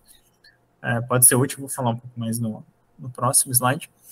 É, conhecimento de segurança ofensiva, então, às vezes você gosta de segurança ofensiva, mas é, por algum motivo não quer ou não consegue trabalhar, você trabalha num Red Team, você trabalhar com Threat Intelligence é, pode ser uma, interessante, pode ser inclusive um, um background interessante para quem trabalhou com segurança ofensiva, porque para você entender o, os atacantes, você entender as ameaças, nada como você saber atacar, né? Então, uhum.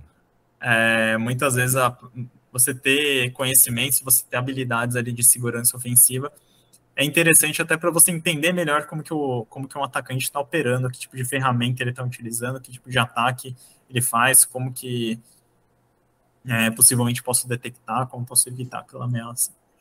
É uma análise básica de, de, de malwares, uma análise reversa de malwares básico, e aqui não precisa ser muito profundo de você realmente debulhar o malware ali, as funções, abrindo o IDA Pro, tudo mais. É, você realmente fazer uma análise estática básica, fazer uma análise dinâmica básica, ver os processos, ver as comunicações, estourar uma sandbox. É, muitas vezes, para um trabalho de inteligência, já é o suficiente. Tá? Então, a não ser que você realmente trabalha numa empresa de segurança que precise fazer análise reversa, criar assinatura, tudo mais. Conhecimento básico de análise de malware é bem importante. E extremamente importante é estar tá sempre atualizado no cenário de ameaças e novos ataques, então tá sempre atualizado, sei lá, criar um perfil no Twitter ali, seguir as principais pessoas no Twitter, que vê o que eles estão postando. Geralmente utilizam o Twitter, é, mas outras redes sociais também, tá? Então, é, às vezes eu vejo gente postando no LinkedIn alguma coisa, puxa, uma ferramenta diferente, é, você ir pesquisar blog de pessoas que você gosta, então tá sempre atualizado aqui é essencial, porque toda hora surge uma ameaça nova, toda hora surge um ataque novo, toda hora surge uma vulnerabilidade nova. Quanto mais atualizado a gente tiver, melhor a gente vai se preparar. E melhor a gente vai entender aquela ameaça. É, Aí, especificamente para proteção de marca e é, prevenção à fraude, ter conhecimento de OPSEC é importante para realizar a investigação. Então, você saber como fazer uma investigação de forma segura na internet sem é, vazar o seu IP ou sem vazar suas informações pessoais para que nenhum bandido vá atrás de você. É importante. Conhecimentos em OSINT, coletar informação de fonte pública, bastante importante também. O chat GPT pode ajudar bastante, mas tem outras ferramentas, saber utilizar as ferramentas aqui é legal ter conhecimento de gírias e termos de criminosos, então coloquei um exemplinho aí do lado. É, é, interessante porque às vezes você precisa entender um pouco como os bandidos falam para entender o que, que eles estão falando, porque eles usam muitas gírias, muitos termos hum. né, próprios ali. E saber realizar denúncia para provedor, para registrar, e principalmente quem está começando, quem é estagiário em consultoria de inteligência, cara, com certeza você vai ter que fazer denúncia, abrir o abuse lá da empresa, aquele formulário, preencher formulário, é, mandar denúncia, saber como mandar uma denúncia, consultar um ruiz, consultar informação ali para derrubar uma página de phishing, por exemplo. É, aqui é bem importante também. Vou passar um pouco mais rápido aqui, porque acho uhum. que, na verdade, tem muita coisa para falar, acho que a gente acabou conversando demais. Não, tranquilo. É, é a partir de SecOps é, de inteligência operacional aqui, então você tem conhecimento de processos, de SOC, resposta a incidente, como eu falei, né, capacidade de realizar um threat hunting, é, conhecimento de análise de dados um pouco mais aprofundado, muitas vezes, para você conseguir fazer um hunting melhor, para você conseguir entender melhor ali o, o seu ambiente, os, as informações que você tem internamente.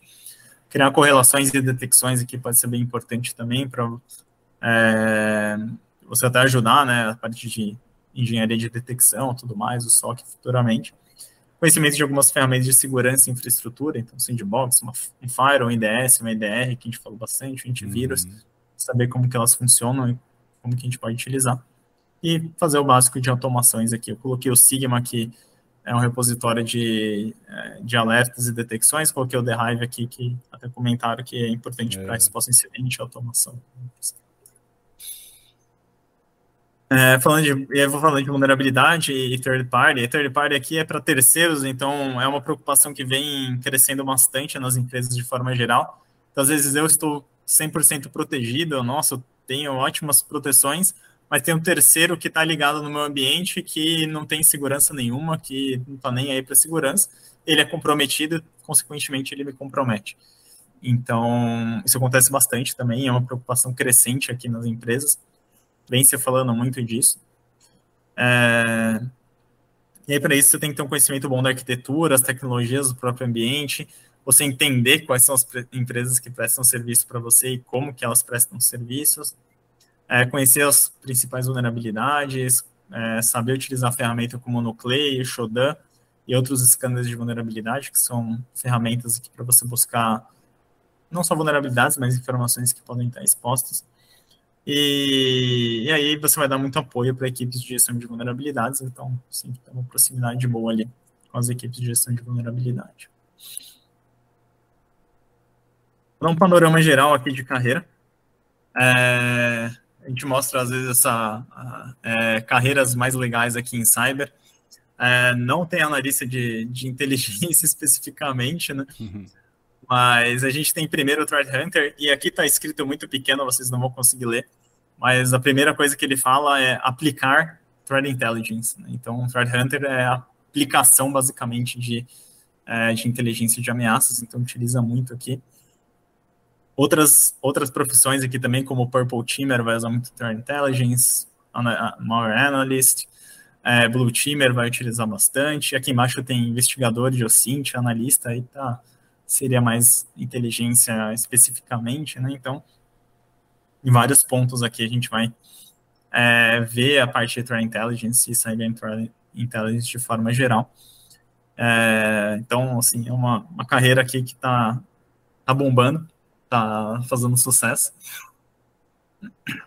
É, é no caso, é, é, a pessoa começa com Thread Intelligence e o, e o 16 ali seria o máximo dele, ou isso são as, as entradas que a pessoa vai ter para ela criar a carreira dela? Não, não, esse aqui é um ranking que a, a Sans criou, ela não foi, não foi muito. É, acho que eu não expliquei direito. Né? Não, tranquilo. Mas até que é um ranking que a Sans criou das profissões mais legais é, ah, em Cyber em 2022. Então, isso aqui é do. O, sendo o Threat Hunter o mais legal e é, explorador de vulnerabilidade aqui, desenvolvedor de vulnerabilidade o menos legal. Pelo entendi, menos. Entendi, entendi, entendi. O ranking era... A pessoa começava com o Threat Hunt, depois ela evoluía para Red. Não, não entendi, entendi. Não, não. É, é, um, é um ranking aqui. O, o CISO aqui, o, o número 6, ele só tá aqui porque paga bem, na verdade. Mas esse, esse é um cargo muito alto, né? Esse, esse é, esse é o cargo, é, o cargo supremo de, de, de, de segurança. É, seria o cargo supremo de para quem Entendi. trabalha com inteligência, é. é. com segurança da informação. Por isso que, por isso que ele tá em sexto, né? Porque paga bem. Ganha, né? Agora, legal, assim, não diria que é legal, né? Boa. Tem que ficar participando de reunião. Caraca. Dando bucha. é, aí eu peguei alguns, algumas respostas de uma pesquisa que a SANS faz sobre Threat Intelligence. Ele pesqui... a, a SANS é uma para quem não conhece, é uma instituição lá dos Estados Unidos que dá muito curso de, de segurança, muitos cursos, é, cara, muito palestra. Então, assim, eles são uma referência de treinamento e conhecimento é, em segurança da informação lá fora. Tem treinamentos muito bons, absurdamente caros, principalmente para quem mora no Brasil, mas para quem mora nos Estados Unidos é caro, para a gente é muito caro. Mas eles têm muitas coisas gratuitas, mais, eles fazem muitas pesquisas, então, cara, é, é uma referência é, para todo mundo que trabalha com segurança de informação aqui. Isso era essa pesquisa, então aqui são as empresas que eles pesquisaram, bancos, governo, é, provedores de segurança de informação, educação, é, em vários países, até no Brasil aqui, acho que não é só Brasil, América Latina, mas talvez seja o Brasil mesmo, é, diversos tamanhos de empresas e diversos perfis de pessoas nas, é, nas empresas e fizeram algumas perguntas para elas. Né? E a primeira pergunta que fizeram aqui, uma das perguntas que fizeram é se a, as funções de, de, inteligência aqui, de, de CTI, é, eles resolvem, fazem dentro de casa, se eles contratam um provedor ou se eles combinam um pouco dos dois. Então, a maioria aqui combina um pouco dos dois. Então, muitas empresas contratam alguém, mas eles tem alguma pessoa ou tem alguma equipe para fazer o serviço da parte de inteligência para eles. 36% que fazem só em casa mesmo, não tem nada de contratar serviços. E 12% só contratam empresas é, para fazer esse tipo de serviço. Então, você vê que a maioria aqui realmente, é, além de contratar um serviço, eles entendem que eles precisam ter uma, uma equipe interna é, fazendo esse trabalho também. Então, costuma, é, costumam ter um combinado entre os dois ali, mesmo então empresas pequenas até empresas grandes. É, aqui na direita, então, o tamanho de o crescimento em times formais de Threat Intelligence. E aqui o ano, esse porcentagem é o crescimento, então o crescimento está crescendo é, das equipes de Threat Intelligence, então as empresas estão investindo, estão crescendo seus times de inteligência é, nos últimos anos. Você vê que mesmo com a pandemia aqui, 2020, 2021, teve uma, uma queda no crescimento, mas ainda assim vem crescendo bastante. Então, é, aquilo que a gente falou de, de se preocuparem, as empresas estão se preocupando mais, estão querendo contratar mais pessoas que trabalham com inteligência, estão se preocupando e entendendo que isso é uma prioridade. É, então, aqui na. Acho que eu acabei colocando informação demais, mas aqui na, no início, então, é, se tem documentado requerimentos de inteligência, então, grande parte tem documentado. Muitos requerimentos aqui, muitas empresas não têm esse processo formalizado, até um pouco daquilo que a gente discutiu. Hum. Muitas empresas têm inteligência, mas é meio que assim: ah, a gente faz ali os negócios, hum. vem, a gente vai recebendo informação, vai mandando, aí é meio. Uhum perdido, assim. Você vê que aqui embaixo 40% é ad hoc, ad hoc significa assim, ah, tá chegando, a gente tá fazendo, então não ah, tem muito é, não tem muitos requerimentos aqui, não tem muita estrutura. Tem algumas empresas que atualizam os requerimentos mensalmente, o que também eu entendo que não faz sentido, porque toda semana muda a prioridade, então é, tem alguma coisa errada, né? Você está mapeando um uhum. pouco errado as suas prioridades. É, entendo que faça sentido ali um semestral, anual ali para você revisar é, os seus requerimentos de inteligência, porque eles não mudam tanto assim, ou não deveriam mudar toda semana, pelo menos, né? Então, é, é interessante, né, ver, ver essas respostas. Uhum. E aqui na direita, quais são as principais fontes, né, de, de inteligência que são coletadas? Primeiro, é, fontes externas, como a mídia, como notícias, então muita gente coleta notícia mesmo de inteligência, né? Então, é, na verdade, não é notícia de inteligência, eles coletam notícias e às vezes fazem inteligência, mas quais são as fontes? Depois, é, threat feed de OpenCTI, de MISP, de, é, de ferramentas que fazem esse tipo de serviço. Dados de vulnerabilidade, então muita parte de inteligência de vulnerabilidade, open source, enfim, e aí vai caindo uhum. É, as informações. Aí depois, se vocês quiserem ver o, a pesquisa como um todo, só clicar ali. Perfeito. É, aqui a, a parte de o que, que, é utilizado bastante, né? Se eles utilizam é, modelos, então, primeiro, utilizado aqui frequentemente, utilizar modelos como o Diamond Model, QChain, é, utilizar modelos de segurança mesmo, é, dados estruturados um pouco mais embaixo, mais ocasionalmente, é, análise de sistema, threat modeling, então o que, que é utilizado nas equipes de inteligência. E aqui na direita se produzem mais, se consomem mais inteligência ou se fazem os dois. Então, grande parte das, das empresas são mais consumidoras do que produtoras, tem uma boa porcentagem que consome e produz, e tem uma parte que só produz. Muito provavelmente empresas de inteligência acabam produzindo muito mais é, do que consumindo. Isso mostra o mercado que pode crescer, né? Esse de produzir Isso. thread Intel significa que tem muito mercado ainda que as pessoas podem entrar e se estabelecer, né? Exatamente. É, o ideal aqui seria você fazer ambos, né? Então você não, não, também só consumir inteligência significa que os seus clientes ou a sua instituição não está recebendo informação da sua equipe de inteligência também, né? Então você, a sua equipe de inteligência está só consumindo e repassando informação, ela não está produzindo nada. Né? Ah, né? entendi. Então, o ideal aqui será que ambos fossem feitos, pelo menos em grande parte das instituições. Acho que é o que faria mais sentido você é, fazer os dois. Você produzir inteligência também é importante do que só consumir, né? Então, aí parece que você só está recebendo ali a inteligência. É, você recebe e passa. Boa, perfeito. E, e passa.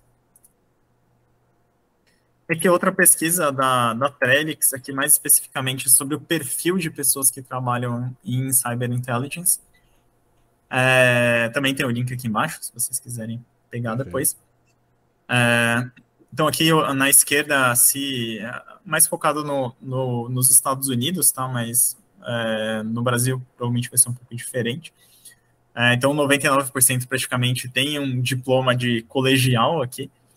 É, 95% tem um diploma de faculdade, então tem uma pequena porcentagem que não tem faculdade uma grande porcentagem aqui. Eu acho que eles pesquisaram mais líderes, tá? Uhum. Só para ficar um pouco claro, pesquisaram mais, é, mais líderes, mas ainda assim, é, muitos têm pós-graduação, alguns têm doutorado tudo mais. Então, mais voltado para liderança aqui no, nesse caso especificamente. É, aqui na direita, falando se as pessoas foram ensinadas, né? Então, esse maior porcentagem, esse verde de 51%, quer dizer que as pessoas, é, praticamente, grande parte do conhecimento delas foi ensinado, então elas fizeram cursos, como, por exemplo, uhum. esse workshop aqui, ou fazer cursos é, ou formal, né? Um curso mais formal, mas eles também conseguiram outras informações, conseguiram certificações e tudo mais por conta própria. Então, é, para vocês terem uma ideia aqui de, de como que as pessoas estão localizadas aqui Perfeito. É, aqui em cima, é, eles perguntaram quais são as certificações que tem. Então, como eu falei, a maioria é líderes, né? Então, eles têm muito CISM, CISP, CRISC, que são certificações mais voltadas para a liderança. É, tem um pouco mais aqui o CH, que é Ethical Hacker, então mais a parte de é, hacker ético tudo mais, CompTIA. Então, é, apesar disso, muitos 56% acredita que ter um, um uma graduação numa universidade não é necessariamente relevante. Tá? E aí eu uhum. concordo um pouco. Eu acho que uma graduação não é necessariamente relevante para quem trabalha com segurança. É, pode ajudar em alguns aspectos, mas você faz bastante curso e tudo mais, você tem uma boa facilidade de aprender sozinho. É, às vezes pode ser mais relevante do que você ter uma graduação ou ter uma certificação específica. É, aqui embaixo falando sobre soft skills, então, primeiro soft skill é trabalho crítico, é, trabalho em equipe, depois pensamento crítico em segundo, então, algumas soft skills. Aqui em cima, então, quais carreiras que as pessoas vieram, de onde as pessoas vieram quando elas foram trabalhar com cyber. Grande maioria de TI, de sim, é, ciência da computação, desenvolvimento de software. Então, grande parte das pessoas que trabalham em cybersecurity vem da parte de tecnologia, que é meio que de se esperar. Uhum. É, eu vim de engenharia, não sei nem se tem engenharia aqui em algum lugar, eu acho que não, então não. eu não tô, não tô nem na estatística. Muita gente de serviços financeiros, tudo mais, de, de varejo, às vezes, muitas vezes por causa de conhecimento até de, é, de negócios, né?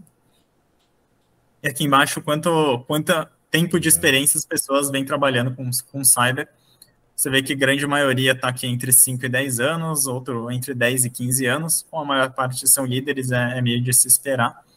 É, mas ainda assim tem uma porcentagem que trabalhou menos de 5 anos, né? então você vê que é, então, é, entre 5 e 15 anos aí é um, um bom tempo para ter experiências, geralmente são pessoas com mais experiência mesmo, a gente espera aqui. É, e aí aqui em cima os as maiores qualidades para quem trabalha com cybersecurity, então gosta porque é progressivo, está sempre evoluindo, tem novos desafios. É, esses são os principais motivos. E embaixo, os principais motivos das pessoas não gostam de trabalhar em cybersecurity, é, que tem uma certa limitação para desenvolver algumas habilidades, é, muitas vezes falta reconhecimento do, do bem que faz para a sociedade, então muitas vezes não tem muito reconhecimento, acho que não, não faz muita coisa, as empresas mesmo às vezes não enxergam isso. Né? Uhum. E até descendo um pouco mais, fala mais sobre diversidade, é, sobre falta de clareza na carreira, sobre é, até falta de participação em alguns grupos éticos, ou não é legal, para não é um lugar que aceita muito mulheres. Se for ver que grande parte das pessoas vem de tecnologia, que é um, um grupo é, principalmente de homens, né? Então uhum. faz sentido essa preocupação com diversidade é, que a gente tem hoje em dia. A gente tem algum vários é, incentivos, a gente tem eventos, a gente tem cada vez mais tentando falar mais de diversidade, tentando cada vez mais trazer diversidade, mas ainda assim é, é um mundo principalmente majoritariamente masculino. Uhum.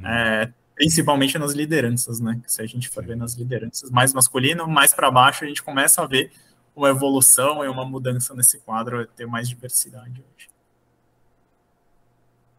É, falando, finalizando aqui, finalmente, é, falando sobre certificações, eu sinceramente, falando de certificação formal, assim, tem aquela certificação, é, eu não não dou muita relevância, eu não vejo muitas certificações assim no mercado que, é, que eu entendo que seja assim, nosso um diferencial para o analista de, de, de inteligência, pelo fato de que você pode ter diversos backgrounds, ter trabalhado com várias coisas, e às vezes faz sentido ter uma, uma pessoa com, essa, é, com esse conhecimento, não necessariamente você ter um conhecimento específico de inteligência. Tá? Então, como uma área muito generalista, eu entendo que certificações às vezes não fazem tanto sentido como, por exemplo, para um Red Teamer, sei lá, com alguém que trabalha com, é, com hacker ético, com pentest e tudo mais, que às vezes são conhecimentos mais específicos e acho que uma certificação talvez faça um pouco mais de sentido.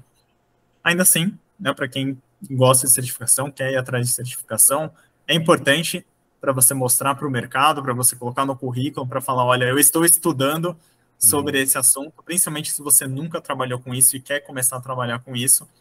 É, é muito importante você mostrar para os recrutadores e mostrar para as pessoas que vão é, entrevistar você que você está interessado no assunto e que você está indo atrás, você está estudando.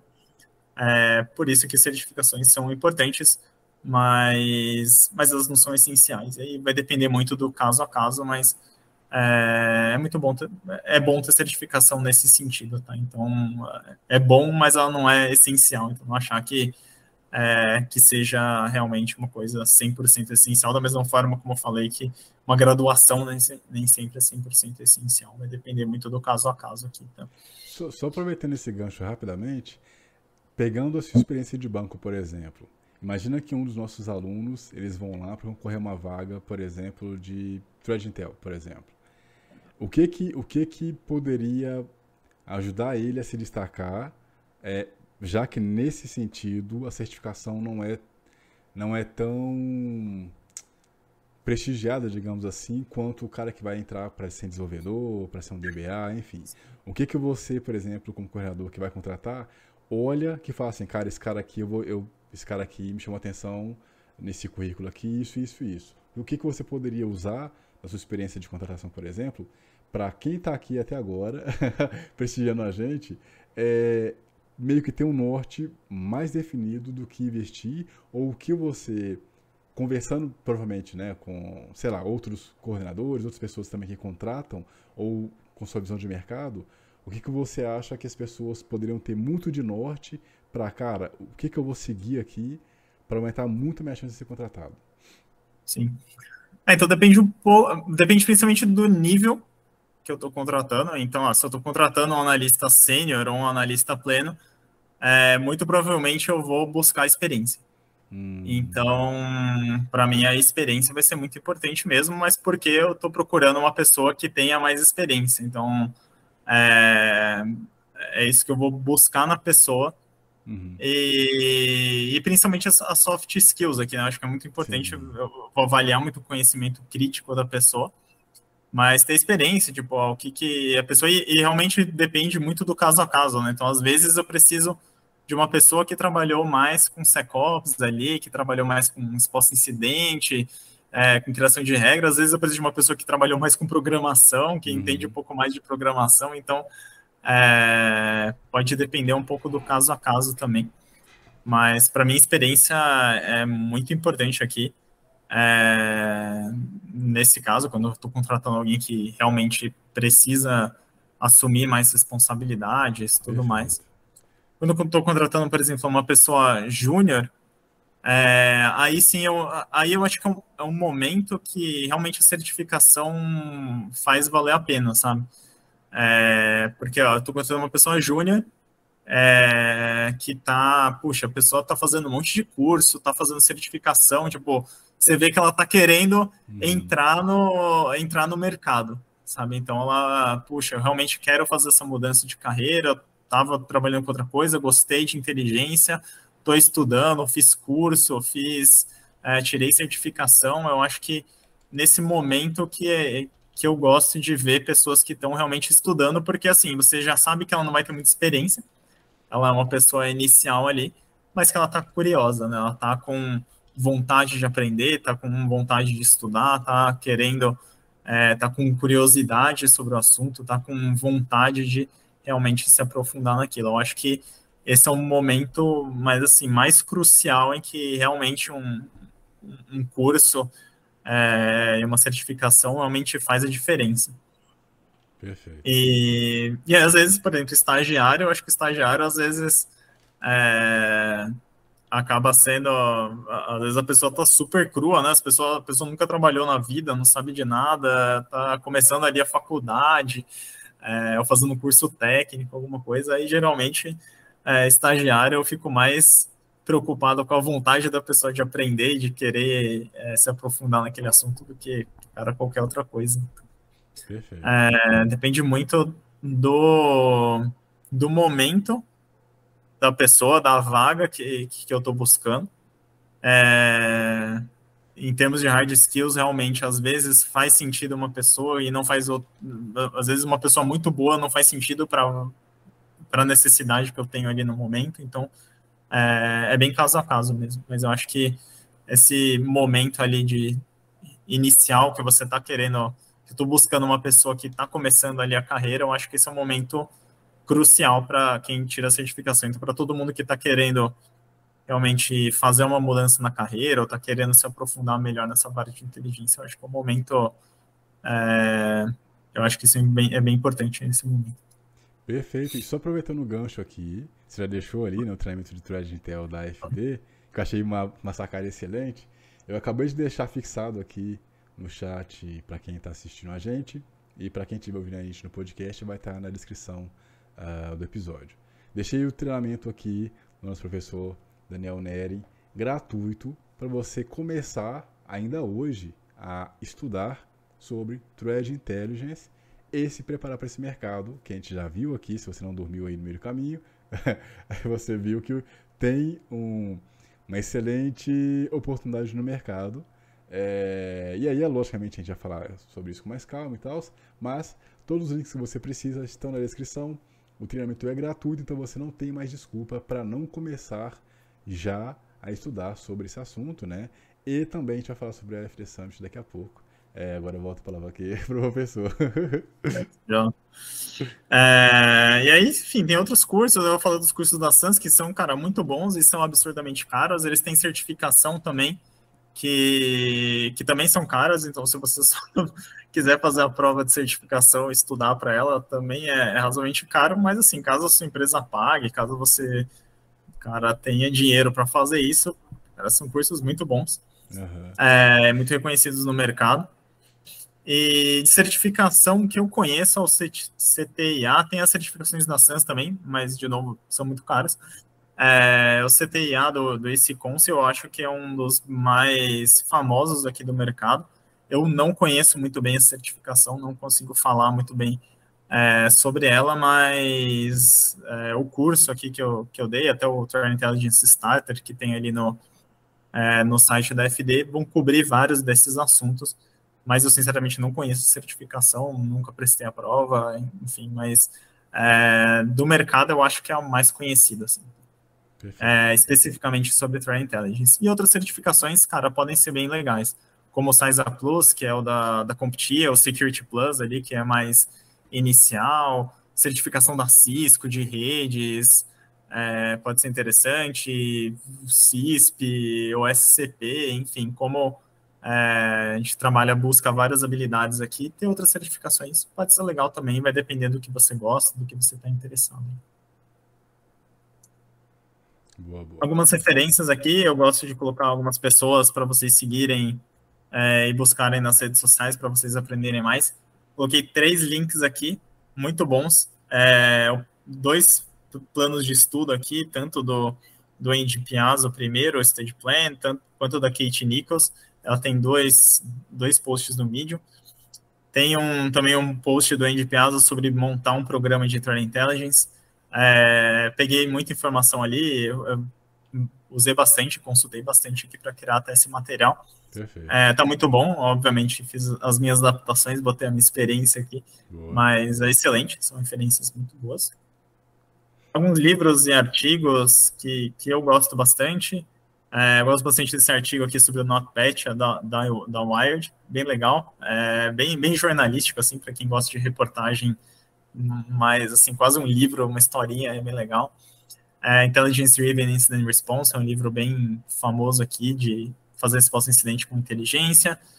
É, inteligência, Threat Intelligence prático e Data Driven Threat Hunting.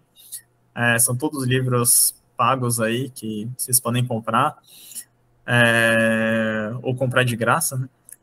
Mas é Inside, Inside Cyber Warfare aqui contando mais sobre. falando mais sobre guerra, sobre esses conflitos aqui é, entre nações, é bem legal para quem gosta. É, Open, Source, Open Source Intelligence Techniques do, do Michael Bazel aqui, é bem legal para quem gosta de OSINT.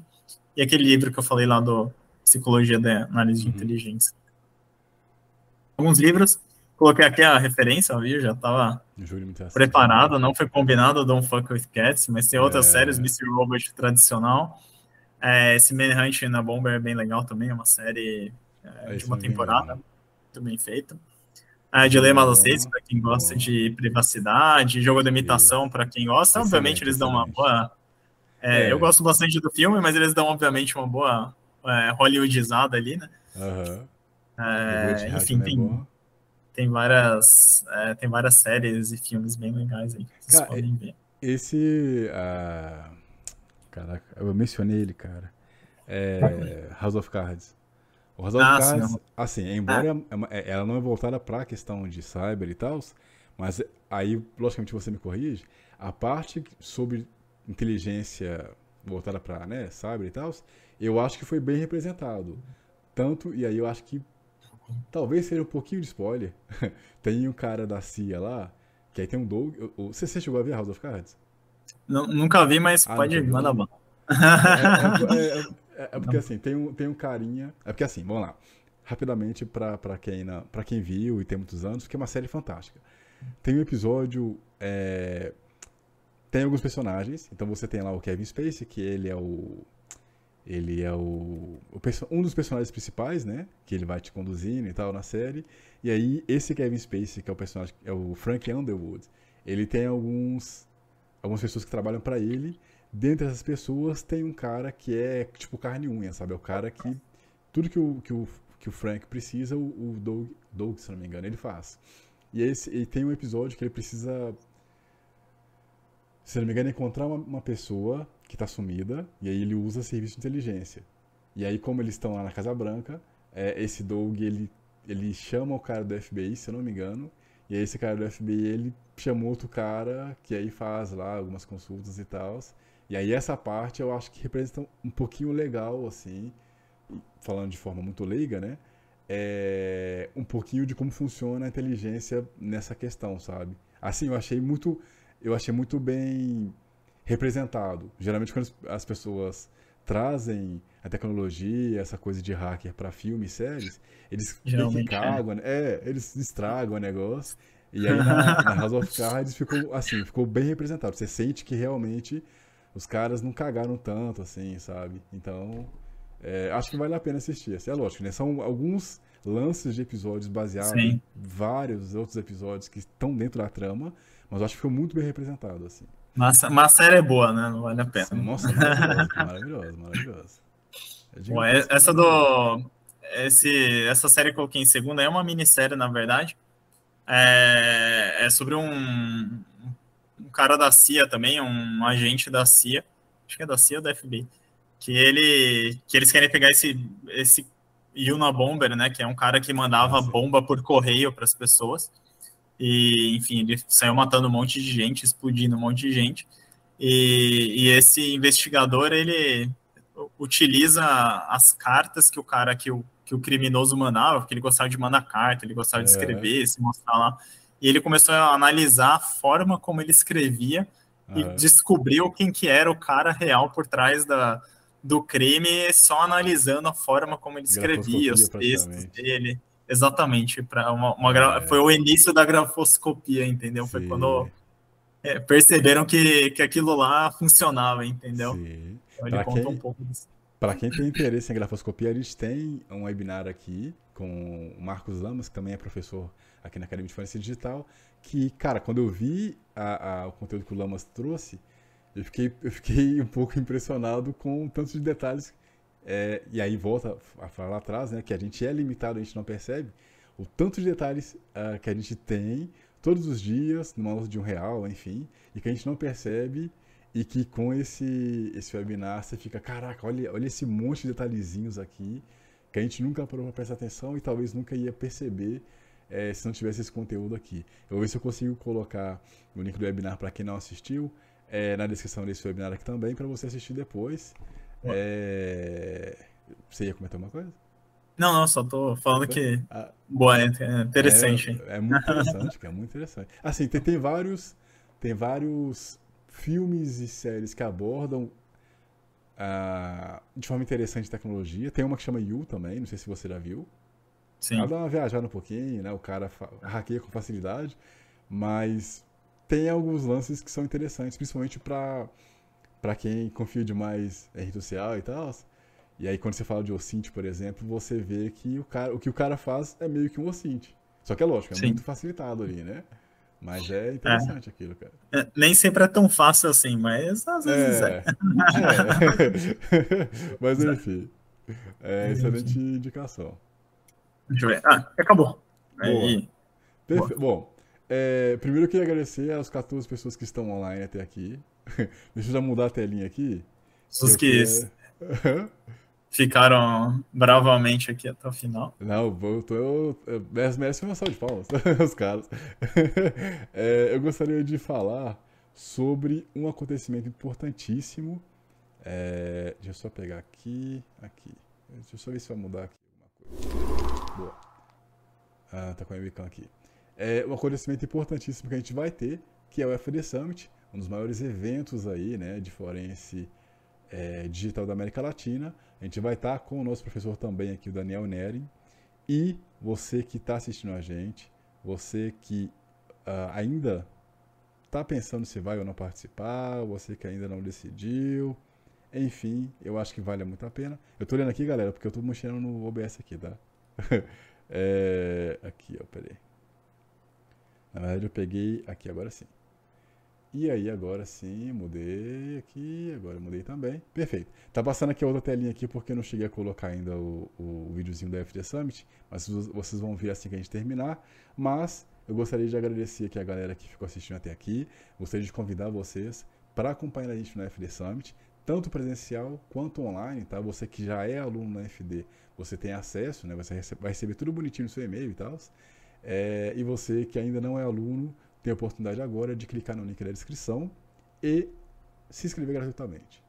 E agora eu vou fazer aquela mendigação, que não existe essa palavra, que é, cara, você viu um, um webinar aqui de. Deixa eu ver quantas horas que a gente está aqui.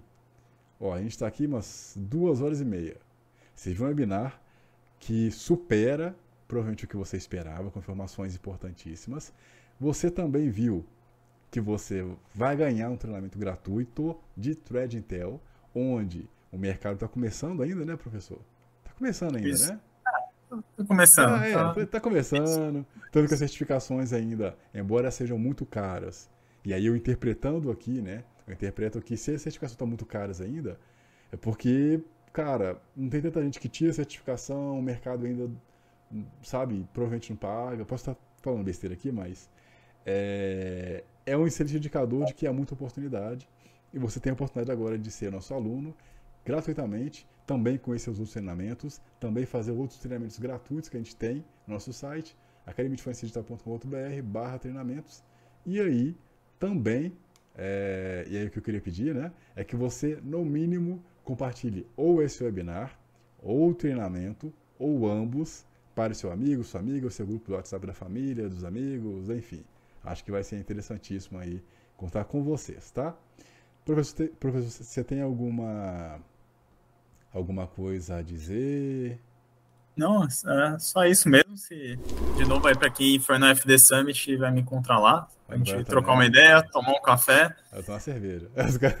Tomar uma cerveja. tomar uma birita lá. Só depois, né? Depois da, depois da minha palestra a gente toma uma cerveja. Eu vou, eu vou chegar bebendo, os caras, tô brincando, tô brincando.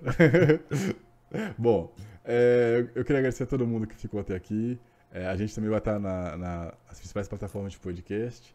E também agradecer ao nosso professor, né, que fez um trabalho aí incrível. É, dessa vez ele realmente preparou um conteúdo aí gigantesco com muitas informações que vocês perceberam aqui assistindo a gente, tá? Professor, muito obrigado pela sua participação. Todo mundo que ficou até aqui também, muito obrigado pela sua participação. Não esqueça de deixar seu like, de deixar seus comentários do que vocês acharam.